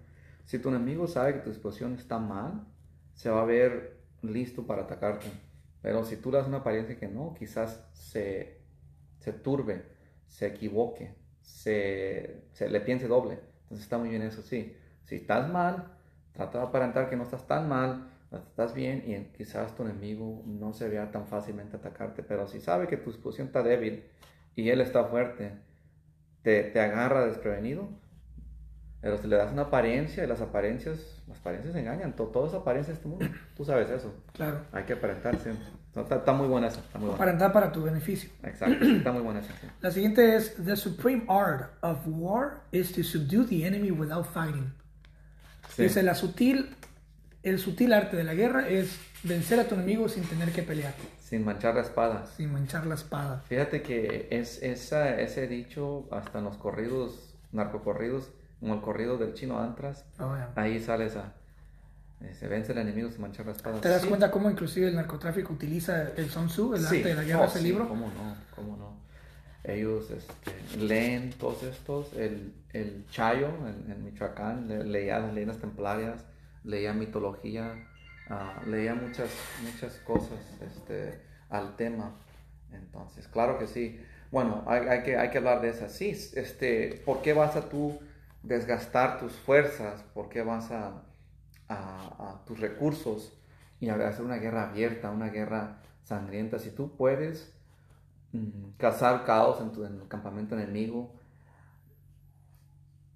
convencerlo de que, de que no le conviene hacer un tratado que te convenga más a ti. Como Moctezuma en aquellos tiempos que hablaba con las tribus y les decía el por qué, por qué no estaba bien ser independientes de los aztecas, ¿no? Que era, el- era, el, era el que el que convencía, era el poético, ¿no? El que hablaba.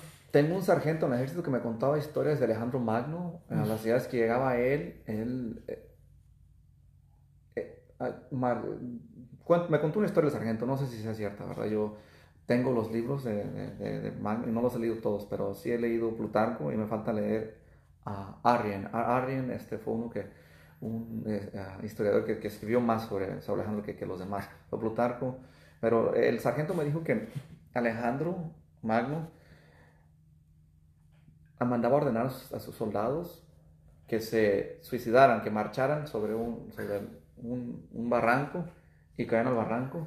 Y ya con eso, los, las otras ciudades se me dan cuenta que tienen una disciplina suprema. Se me hace como una historia de mitología, que a veces es falsa, pero les daba una oportunidad de rendirse. Y también con los, con los, este, con los mongos, con Genghis Khan. Ujú. Una disciplina suprema y una oferta de clemencia donde te rindes y va a estar todo bien, pero si ponen resistencia, les veis bien mal, mal. Hasta los perros de la ciudad se van a morir. Entonces, él, es- era manchar sin, sin derramar sangre. Simplemente por el, por el, poderío de influencia, ¿no? De que Exactamente. de ya es como el huracán, ¿no? Viene anunciando, viene anunciando, viene Exacto, anunciando, ¿no? Exacto, sí. La otra es un poquito más larga, pero la voy a hacer, pues me encanta. Dice, Ah. if you know, if you know the enemy and know yourself, you need not fear the result of a hundred battles. If you know yourself but not the enemy, for every victory, for every victory gained, you will also suffer a defeat. if you know neither the enemy or yourself, mm-hmm. you will succumb in every battle. O sea, si tú no te conoces, si te conoces a ti mismo, pero no conoces al enemigo, vas a perder. Está muy buena. Si tú conoces al enemigo, pero no te conoces a ti mismo, vas a perder. Y si tú no conoces a ninguna de ambas partes, vas a perder en cada batalla que tengas. Mira, te voy a, te voy a hablar de, a mí se me vienen muchos ejemplos de la historia, pero vamos a hablar de, de Ho Chi Minh, ¿verdad? Ah, Ho Chi Minh, este, el líder que ayudó al norte de Vietnam ganar su guerra contra los franceses, bueno, primero contra los japoneses. Si te acuerdas bien, Japón invadió Vietnam en la Segunda Guerra, Segunda Guerra Mundial, invadió casi toda la costa de, de China hasta, bueno, desde Corea hasta, hasta Vietnam. Que les quitó el arroz, ¿no? Les quitaba arroz, recursos, les, les puso un tributo, un impuesto, y se vieron obligados los, los, no sé, los nacionalistas y los comunistas a unirse en todos los países para luchar contra los japoneses y sacarlos. Y ya luego cuando sale Japón, Francia trata de regresar. Ho Chi Minh pone un plan y derrota a los franceses. La batalla, la batalla de Dien Bien Phu en 1954, que en ese valle rodearon los franceses y los derrotaron. Ah, 30.000, no recuerdo cuántos exactamente el número, pero eran, eran muchísimos batallas de brigadas francesas. Y ya luego a los, a los Estados Unidos. Entonces, ¿qué dice que Ho Chi Minh sabía su capacidad, como con sus milicias de su país, y quién eran sus aliados y qué era su propósito, y conocía a los Estados Unidos, y sabía que con el tiempo los franceses se iban a enfadar de esa guerra y que su gente no, que, que él a lo mejor no tenía la, el, lo- el armamento, la tecnología, pero su gente tenía más espíritu, tenía más entrega a la guerra. Entonces sabía que los Estados Unidos no, y ni Francia. Entonces sí, el- el- ese cálculo de él fue un cálculo exacto. Él calculó, se sabía el mismo y sabía el enemigo. Pues tú si no sabe el enemigo, de qué es, qué es el capaz del enemigo, él mismo sabe que si se había equivocado, que su gente no la conociera, él ya sabía que su gente estaba con él. Entonces por eso él pudo- él- él- los, el norte pudo ganar y, y- y dominar. La siguiente me encanta y es una de mis favoritas. Muy buenas las, dos. las- Ya, y, me- y- y esta la aplico y de hecho la apliqué temprano cuando llegué Ajá. y dije, ay, ¿por qué tanto misterio? Ajá. Esto lo aplico en todo en la vida. Y hoy tuve oportunidad de hacerlo en la mañana. A ver. Dice, let your plans be dark and impenetrable as night. And when you move, fall like a thunderbolt. O sea, se, en, en español la, la, la he visto traducida como que llega como el viento y parte como un rayo. O sea, deja que tus planes sean oscuros y silentes como la noche. Secre- secre- ¿Qué es la palabra en español? Sec- ¿Secretos? o- No como reservados. eh, Reservados. O sea, haz que tus planes sean tan reservados y silenciosos como la noche y después muévete y parte como un rayo. Ahí te voy. Ahí te voy. ¿Me dejas? Poquito? Échale, dale. Yo he batallado con eso, que soy muy abierto. Y me escucha, se me suena como ma- maquiaveloso, ¿qué es la palabra? Maquiavélico. Maquiavélico. maquiavélico. Ujú. Es ese tipo de pensamiento, pero a, veces es, es cierto eso. Yo admito de que a veces ser muy abierto te funciona mal. La gente te mete en chismes, te inventa cosas, te pone envidias. Yo no pienso que, que la envidia y te ponga una energía mala, pero puede pasar o te ganan, te ganan una idea.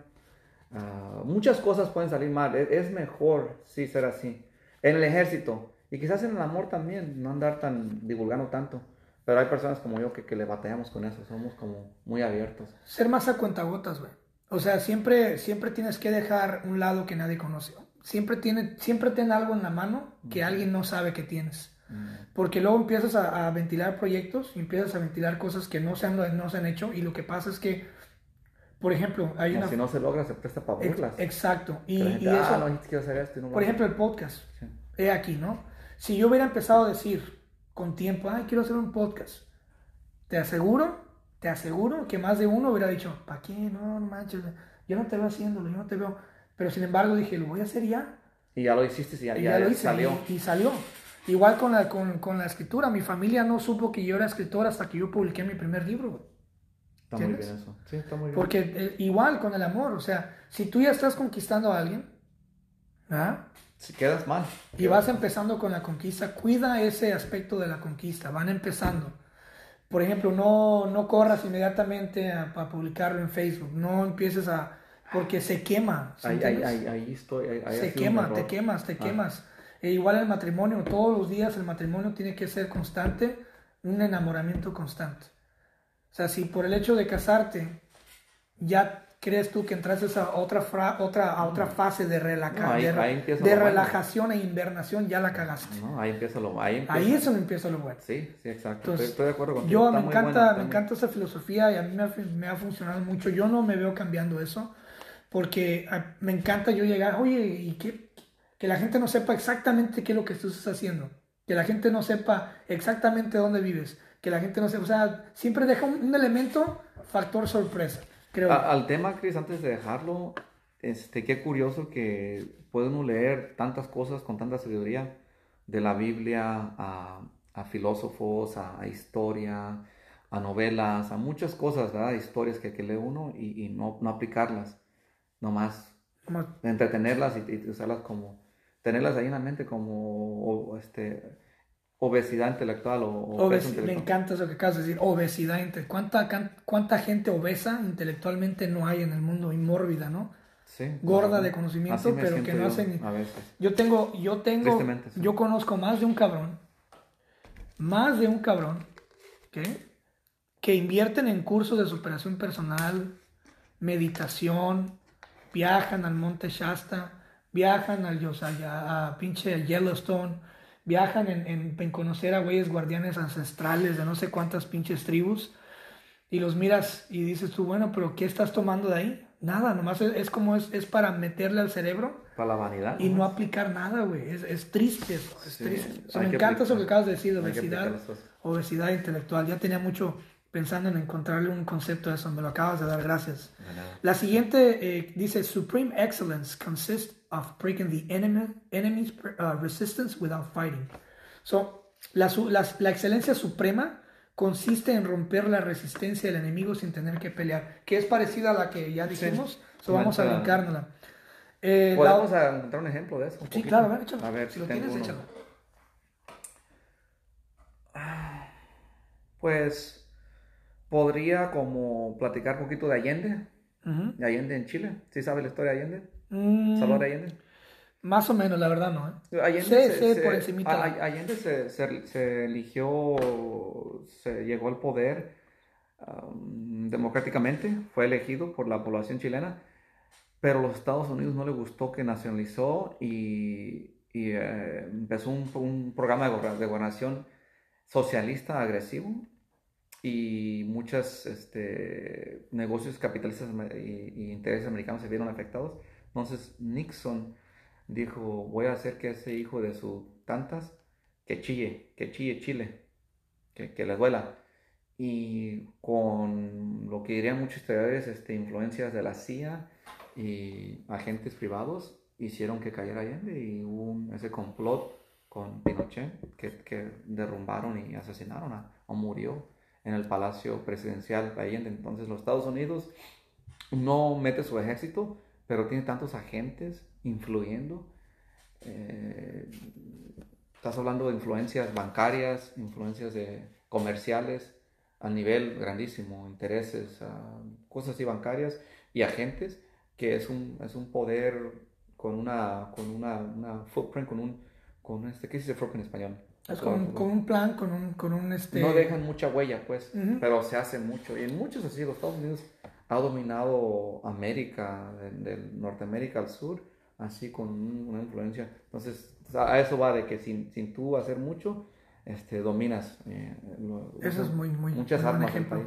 Otra frase que me gusta mucho es, uh, victorious, victorious warriors win first and then go to war, while defeated uh, warriors go to war first and then seek to win. So, los, los verdaderos guerreros ganan y luego van a la guerra como segunda opción. Y los comunes primero hacen la guerra y luego buscando ganar. ¿Qué es la palabra de, de, esas frases? Esas frases son como... Uh, tienen una palabra que, que, hay en inglés que estoy pensando, como son, son frases con un significado ah, más profundo. Ahí ¿De doble sentido? No, como esoteric. Esotéricas. Esotéricas, sí. ¿Qué quiere decir eso? Que, que, ahí está diciendo de que tú como, como, como nación o como persona, como guerrero, tienes que derrotarte a ti mismo. Tienes que disciplinarte. Tienes que poner horas en preparación. La preparación es la mitad de, de, lo que tú ganas. La preparación de Cortés antes de salir a México fue lo que lo, lo, lo, lo lanzó a la victoria. Fue como pudo ganar. Hizo preparación de municiones, escogió sus hombres bien, sus barcos, su objetivo. Todo tenía planeado y eso ya él ya ganó casi la mitad de la batalla. La otra mitad fue nomás hacer la, la, ejecución del plan. Entonces, un soldado, una nación, cuando se, se prepara bien, con un objetivo en mente, y, prepara sus, soldados, su armamento, todo, ya, ya ganaste. Pero si tú llegas sin preparación y no, no pusiste el tiempo que ocupabas para prepararte, no, no vas a poder, vas a ser derrotado, no vas a poder ganar. Entonces, un país tiene que disciplinarse, tiene que estar unido, tiene que tener todo alineado para poder ganar. Y eso es, es batalla en sí, es batalla. Para tú alinear a tanta gente ambiciosa, tanta gente mitotera, tantos generales que no hacen caso, que, que no hay estructura en el ejército, no está fácil. Y estoy hablando como, supongamos como México, con Porfirio Díaz. México con Porfirio Díaz se volvió un país exitoso. Obviamente yo soy defensor de Porfirio Díaz, así lo, digo abiertamente ya al final pues las cosas ya, ya, ya quebró, quebró el, peso del porfiriato fue mucho para los campesinos y para la gente pobre. Pero en un principio él puso orden y le tocó mucho para ponerla con los rurales, con el vandalismo, con, con, con un país que no, no, no, había leyes y de tantos años, tanto un, siglo de, de, caos desde la revolución hasta, hasta su tiempo. ¿verdad? Entonces a lo que voy, este, Porfirio le tocó dominar el país, eh, regañar como un padre, alinear a los hijos. Y, ya le prometió a México tener ferrocarril, México tener inversión internacional, eh, traer tecnologías, traer líneas de luz, todo lo que no tenía México. Entonces, eso es lo que voy. ¿Sabes cuál fue el error que le costó el exilio? Sí, claro. Claro, y ahorita te voy, a, te voy a dar algo bien escandaloso. ¿Sabes cuál fue el error de, de, de, Porfirio? El único error que cometió. A ver de todos, pero el más grande que le costó el exilio. Dímelo. Odiar a Estados Unidos.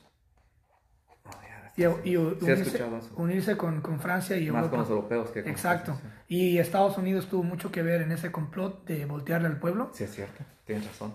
Exacto. Con los hermanos Madragón y, do, you, see the pattern? ¿Ves el patrón? Sí. Entonces eh, lo, Era muy lo, independiente. lo demonizaron, lo hicieron un demonio, al grado de que la gente estuvo feliz de que lo corrieran y que lo expulsaran de México. Sí. Este, para mí, una, una, vez en la prepa, tuvimos un, estábamos con el maestro de historia y tuvimos una, una plática. Teníamos estos viernes de que nos estábamos a cotorrear y hablar sobre historia. Más abiertamente, sí. Sí, era muy chido, me encantaba esa dinámica. Ah, eso. Este, y, y, una vez estábamos hablando sobre la conquista española. Y todos, y empezaban a decir, no, que pinches españoles, y de repente me llegó mi turno. Güey, te lo juro que cuando hablé casi me linchaban. Casi me linchaban, güey. Me llamaron. Dijiste la verdad. Pinche gringo, pues sí, porque no eres de aquí, eres un pinche. Güey, se puso tan bravo, se pusieron tan bravos mis compañeros, de salón, güey, que empezaron a, así, a, me recordaron después de muchísimos años de estar en México, me recordaron que era gringo. Te tocaron, te, te, me tocaron, el malinche. me tocaron el tema de que era un bill nacionalizado. Híjole, qué gachos. Y dije yo, ah, puta madre, pero... Cuando toda tu descendencia es mexicana. Sí, no, pero eh, yo les dije, ¿sabes qué? Lo, porque yo me tocó hablar de último y yo me paré enfrente del salón porque te paras enfrente del salón y das 15 minutos de tu, punto de vista. Punto de vista. Y yo les dije el por qué eh, la independencia de México fue lo peor que le pudo pasar a México. Y di un chingo de puntos. ¿No fue sobre la, la conquista, al último? Fue sobre un poquito todo. Ellos hablaban de la conquista y yo después les dije de que... A ver. Critican la conquista. Estamos hablando como de de Vicente Guerrero. Pero para mí, la independencia de, de, liberarte de España fue lo peor que le pudo pasar a México. Eh, Está bueno eso. Lo voy a dejar ahí abierto al, al público porque si, si, te empiezo a dar mi filosofía del por qué, nos vamos a colgar aquí otras 20 partes. Sí. Pero... Algún día. Nada más ten en cuenta esto. El único que voy a decir, yo amo México, soy de México. Claro. Es solamente un concepto. De todas maneras, ya pasó. Sí. ¿Sí entiendes? ya pasó. eh, en 300 años Coloniales. coloniales Sí. de España en México, Del 1900 1521, bueno, 23. Ok. cuando de cae. todo lo que se, Sí. de cómo se trazaron los estados, de cómo 300 años. 300 años. La Nueva España. ¿Qué ha logrado México después de esos 300 años? Ay, ay, ay. Está interesante. A ver, a ver. Poquito al tema. Ya entramos. Vamos a seguir Claro. un poquito. Tú estás diciendo que el progreso y la, el desarrollo como país y crecimiento y identidad mexicana se fundaron en los 300 años más de lo, de lo que es ahorita en los últimos, que sería 200. Se fundó, se hizo más, se hizo más avance en cuestión en esos 300 años de país, de- 200. en esos 300 años más el porfiriato, porque después del porfirio llegan los 70 años Llega de la- limbo del PRI, Sí. que se, México pasa a ser, Bueno, son 30 años. Bueno, bueno, gobernó 70 lo que es, el, lo que es la línea de, el PRI. del PRI. Sí, pero por- Porfiriato por- fue el 30. Fueron 30, tre- Fueron 31, por más 31, exacto, pues sí, exacto, por- sí. Este, entonces en 300 más 31 fue que se- El mero... fue el, el apogeo del ferrocarril, de, de toda la estructura que tienes. Después de ahí México pasó, pasó a ser un país mórbido, gordo, que no se levantaba nunca del sofá. güey. Hasta ahora no sé, eh, se ven ciertos cambios. El México moderno, podemos hablar de México moderno, lo que yo miré. El México moderno- municipio. Si quieres, podemos hablar de eso ahorita. Sí, el México moderno, pero digo yo, yo me pregunto, ¿qué hubiera pasado si se hubiera continuado? Como Nueva España. Imagínate, ¿te imaginas? Pues, mira, déjate digo algo. No porque sea un México independiente con su propia bandera y soberanía, quiere decir que no era un México, México no existía. México, hay muchos Méxicos. El México moderno es el México. Yo pienso que antes de Cortés no era un México. México es mestizo hoy. Se, se, se transformó, hubo una transformación a un México mestizo, que es lo que es ahorita, mayoría mestizo, católico, la mayoría todavía, aunque yo pienso que en un futuro la iglesia va a perder muchos creyentes y va a ser más mezclado, más... No, ese es un tema que tenemos que Ese tema Por eso no va a ser la primera ni última vez que estés aquí. ¿eh? Bueno, Vamos a traerte gracias. para Sí, hablar sobre eso. Sí, podemos, te puedo hablar de eso y de eso es un tema que me interesa mucho. Eh, el, como dices tú, podría ser México bajo la bandera española, pero yo pienso que sería una anomalía, sería como algo muy raro de que todos los otros países ya están independizados.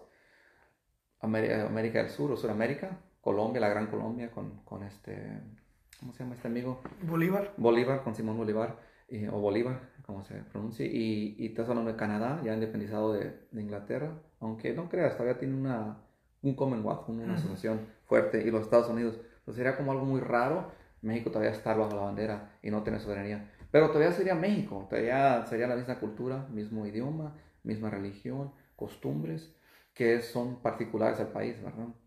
Entonces, quizás tengas razón, Y quizás... bueno, me acuerdo que ese día me colgué por 15 minutos dando pum, pum, pum, pum, pum, pum. Eso y pues es- no les gustó porque fue un twist así como al cerebro que, que no les gustó, no, los, no se los Está esperaba. muy fuerte eso, ¿eh?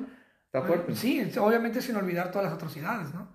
Pero, no, La gente que te alegaría, Cristian, te diría que, que España estaba sacando muchos recursos para usarlo para España, plata, oro, mucho tributo, mucho impuestos, sin dejar autonomía al país. claro. So, entonces, quizás podría funcionar como más autonomía, más soberanía, más menos impuestos y como un, un Commonwealth, Aparte del euro, como un, como un- como tendríamos un- una moneda Sí. fuerte, como un Commonwealth, sí, como un, como un- un, una un asociación, acuerdo una una asoci- una un acuerdo asociación. económico. Sí, una asociación como Inglaterra con sus países, con, con Australia, Ujú. con Nueva Zelanda, New Zealand, Nueva Zelanda, entonces Ujú. algo así hubiera funcionado. Pero ya México ya era un país grandísimo, más grande que España, con más economía, entonces como que sí necesitaba esa independencia. Pero el problema tuyo, yo pienso, y hay gente como tú, a lo no sé si te acuerdo, te acuerdo a lo que- a lo que tú dices, es que se miró como un país muy bañado en sangre, muy desorganizado y hasta el día. Ahorita México desde 2008, todos sabemos lo que está pasando, Claro. es un país en caos, es un país semifuncional.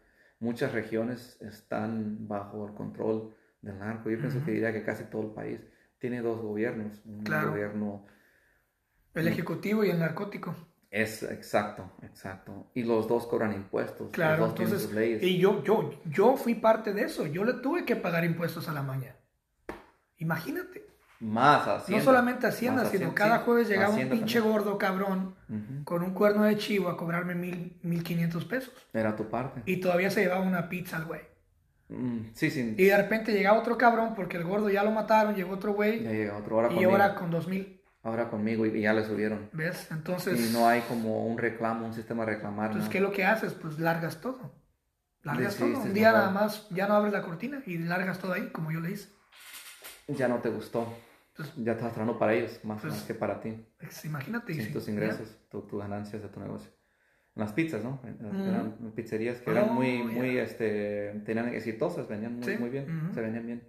Algo diferente a la, a la comida. Bueno, este, sí, yo pienso que México ahorita, para arrancarse ese cáncer, que es como un cáncer, no, no va a estar fácil. Se metió muy, está muy enterrado ese sistema. Y para que lo saques, y yo siempre he culpado la geografía, que es un país muy montañoso y cada región tiene sus caciques. Así estamos en Guerrero. Si tú vas a Guerrero, a mi municipio, son dos grupos. Y de los dos grupos, cada regioncita, cada caminito, cada rancherías, por dos, tres, cuatro ranchos, manda un cacique.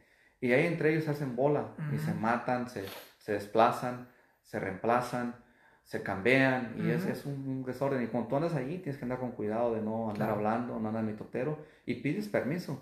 A mí me, me siguieron, esa vez que fui, me siguieron la moto. Yo ni espejeaba porque no, no sabía manejar muy bien. Entonces me, me- ya luego supe que me, me siguieron, que sabían quién era, ya de saber, ya me dejaron en paz porque yo Ujú. nomás estoy de turista.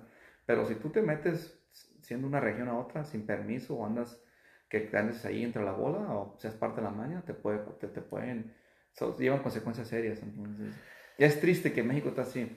Y estoy hablando de todo, no nomás Guerrero y Michoacán, estoy hablando de Zacatecas, hasta ahorita está bañado.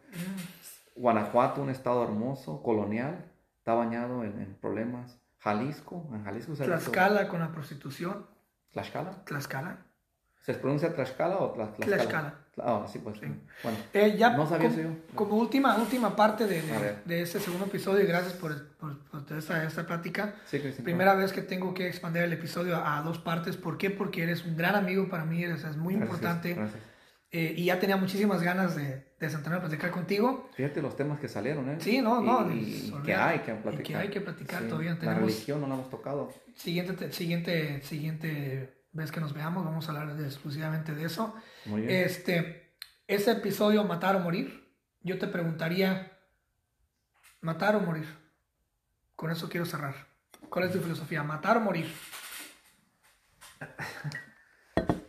Son como dos contrastes. Te ves como, como des- te ves débil si dices morir, pero te ves como despiadado si dices matar. No hay buena opción. Vamos a morir. Vamos a morir. Entonces, como vamos a morir, la filosofía mía es, es matar. Es matar. Vas a morir. Es matar. Y no La muerte es con- garantizada. no lo hago con el fin de, de dominar a nadie, pero no ser dominado. Esa es siempre como una cultura de mi familia y de mi región y de mi cultura también judeo-cristiana. Aunque la, la- la- la cristianidad en muchas ramas, como los adventistas, los Seventh Day Adventists, ellos son pacifistas. Pero la mayoría de los cristianos no son. Entonces la filosofía cristiana y budista se presta para el pacifismo, pero también hay muchos que alegarían y abogarían que no, que no es que tú busques dominar, pero tampoco no debes de dejarte y de dejar que tu familia esté lastimada y que sea dominada. Entonces, yo pienso que matar, matar. Y cuando tú ves tu enemigo que se prepara para, para destruirte, darle res y darle primero. Así debe de ser. Y hay una película interesante, ah, no sé si la has visto, las películas, se me hace que es Tombstone. Tombstone, sí es Tombstone, es, la de la historia de, de, de- de los, este, de los hermanos, este, ¿cómo se llaman esos hermanos? Ah, pero eh, es del, oeste, del, del, del American West. Y la película comienza con, con este amigo que es hijo de un juez y su papá le da un consejo. Le dice, estamos viviendo en una región que no hay leyes, el oeste americano, donde mucha gente anda armada y te quiere a veces ganar el tiro. Dice, cuando tú ves una persona que te va a hacer daño y tú ya miras que está decidido, ya lo miras en sus ojos, en sus acciones, tú le das primero y le das recio. Porque Él te va a dar y no va a tener piedad. Entonces, cuídense mucho, no causen problemas, evitan el mal, saquen la vuelta al mal. Pero cuando ya te ves acorralado por el mal, dale recio y dale con todo. Entonces, esa es mi filosofía y pienso. Bueno, pues hermano, ah, muchas gracias a toda la gente que nos escuchó en estas dos partes del podcast. Espero y les haya servido de algo y pues no sé, eh, pues que se hayan hecho más gordos intelectualmente. y la próxima vez que nos veamos va a ser para hablar sobre de religión. ¿Sí? Yo creo que Ah, solamente podemos contigo hablaría sobre religión porque, eh, y lo digo con- porque tienes mucho conocimiento. Entonces, este, sí, yo me comprometo a hablar sobre religión, que nunca lo toco, ¿eh? No te yo gusta nunca, casi. casi. no, tú lo sabes, me conoces bien. Por el Sí. hecho de que, pues, yo tengo mi propia filosofía, este, pero sí, lo vamos a tocar. Y pues nada, muchas gracias a toda la gente que nos, que nos acompañó en esta hora y casi 20 minutos, partida en dos partes. Claro. sí. Este, gracias por estar en el podcast y pues nos vemos la próxima, ¿no? Gracias, Cristian. Este, gracias. Gracias por habernos acompañado en un episodio más del podcast. Si este podcast te gusta, créeme que te va a encantar mi otro proyecto que se llama Pláticas Proféticas. Es un excelente podcast donde hablamos de cualquier tema sin tapujos y sin miedo a la censura. Nos divertimos mucho junto con mi amigo Francisco Andaluz, que es un ex militar de Estados Unidos, un excelente maestro de historia universal y traemos temas de todo tipo a la mesa con la única finalidad de divertirnos, de que la pases bien, de que te relajes y que también te lleves algo valioso para tu vida. Así que los veo en Pláticas Proféticas, ya disponible en Spotify, Google Podcast, búsquenos como Pláticas Proféticas y ahí está.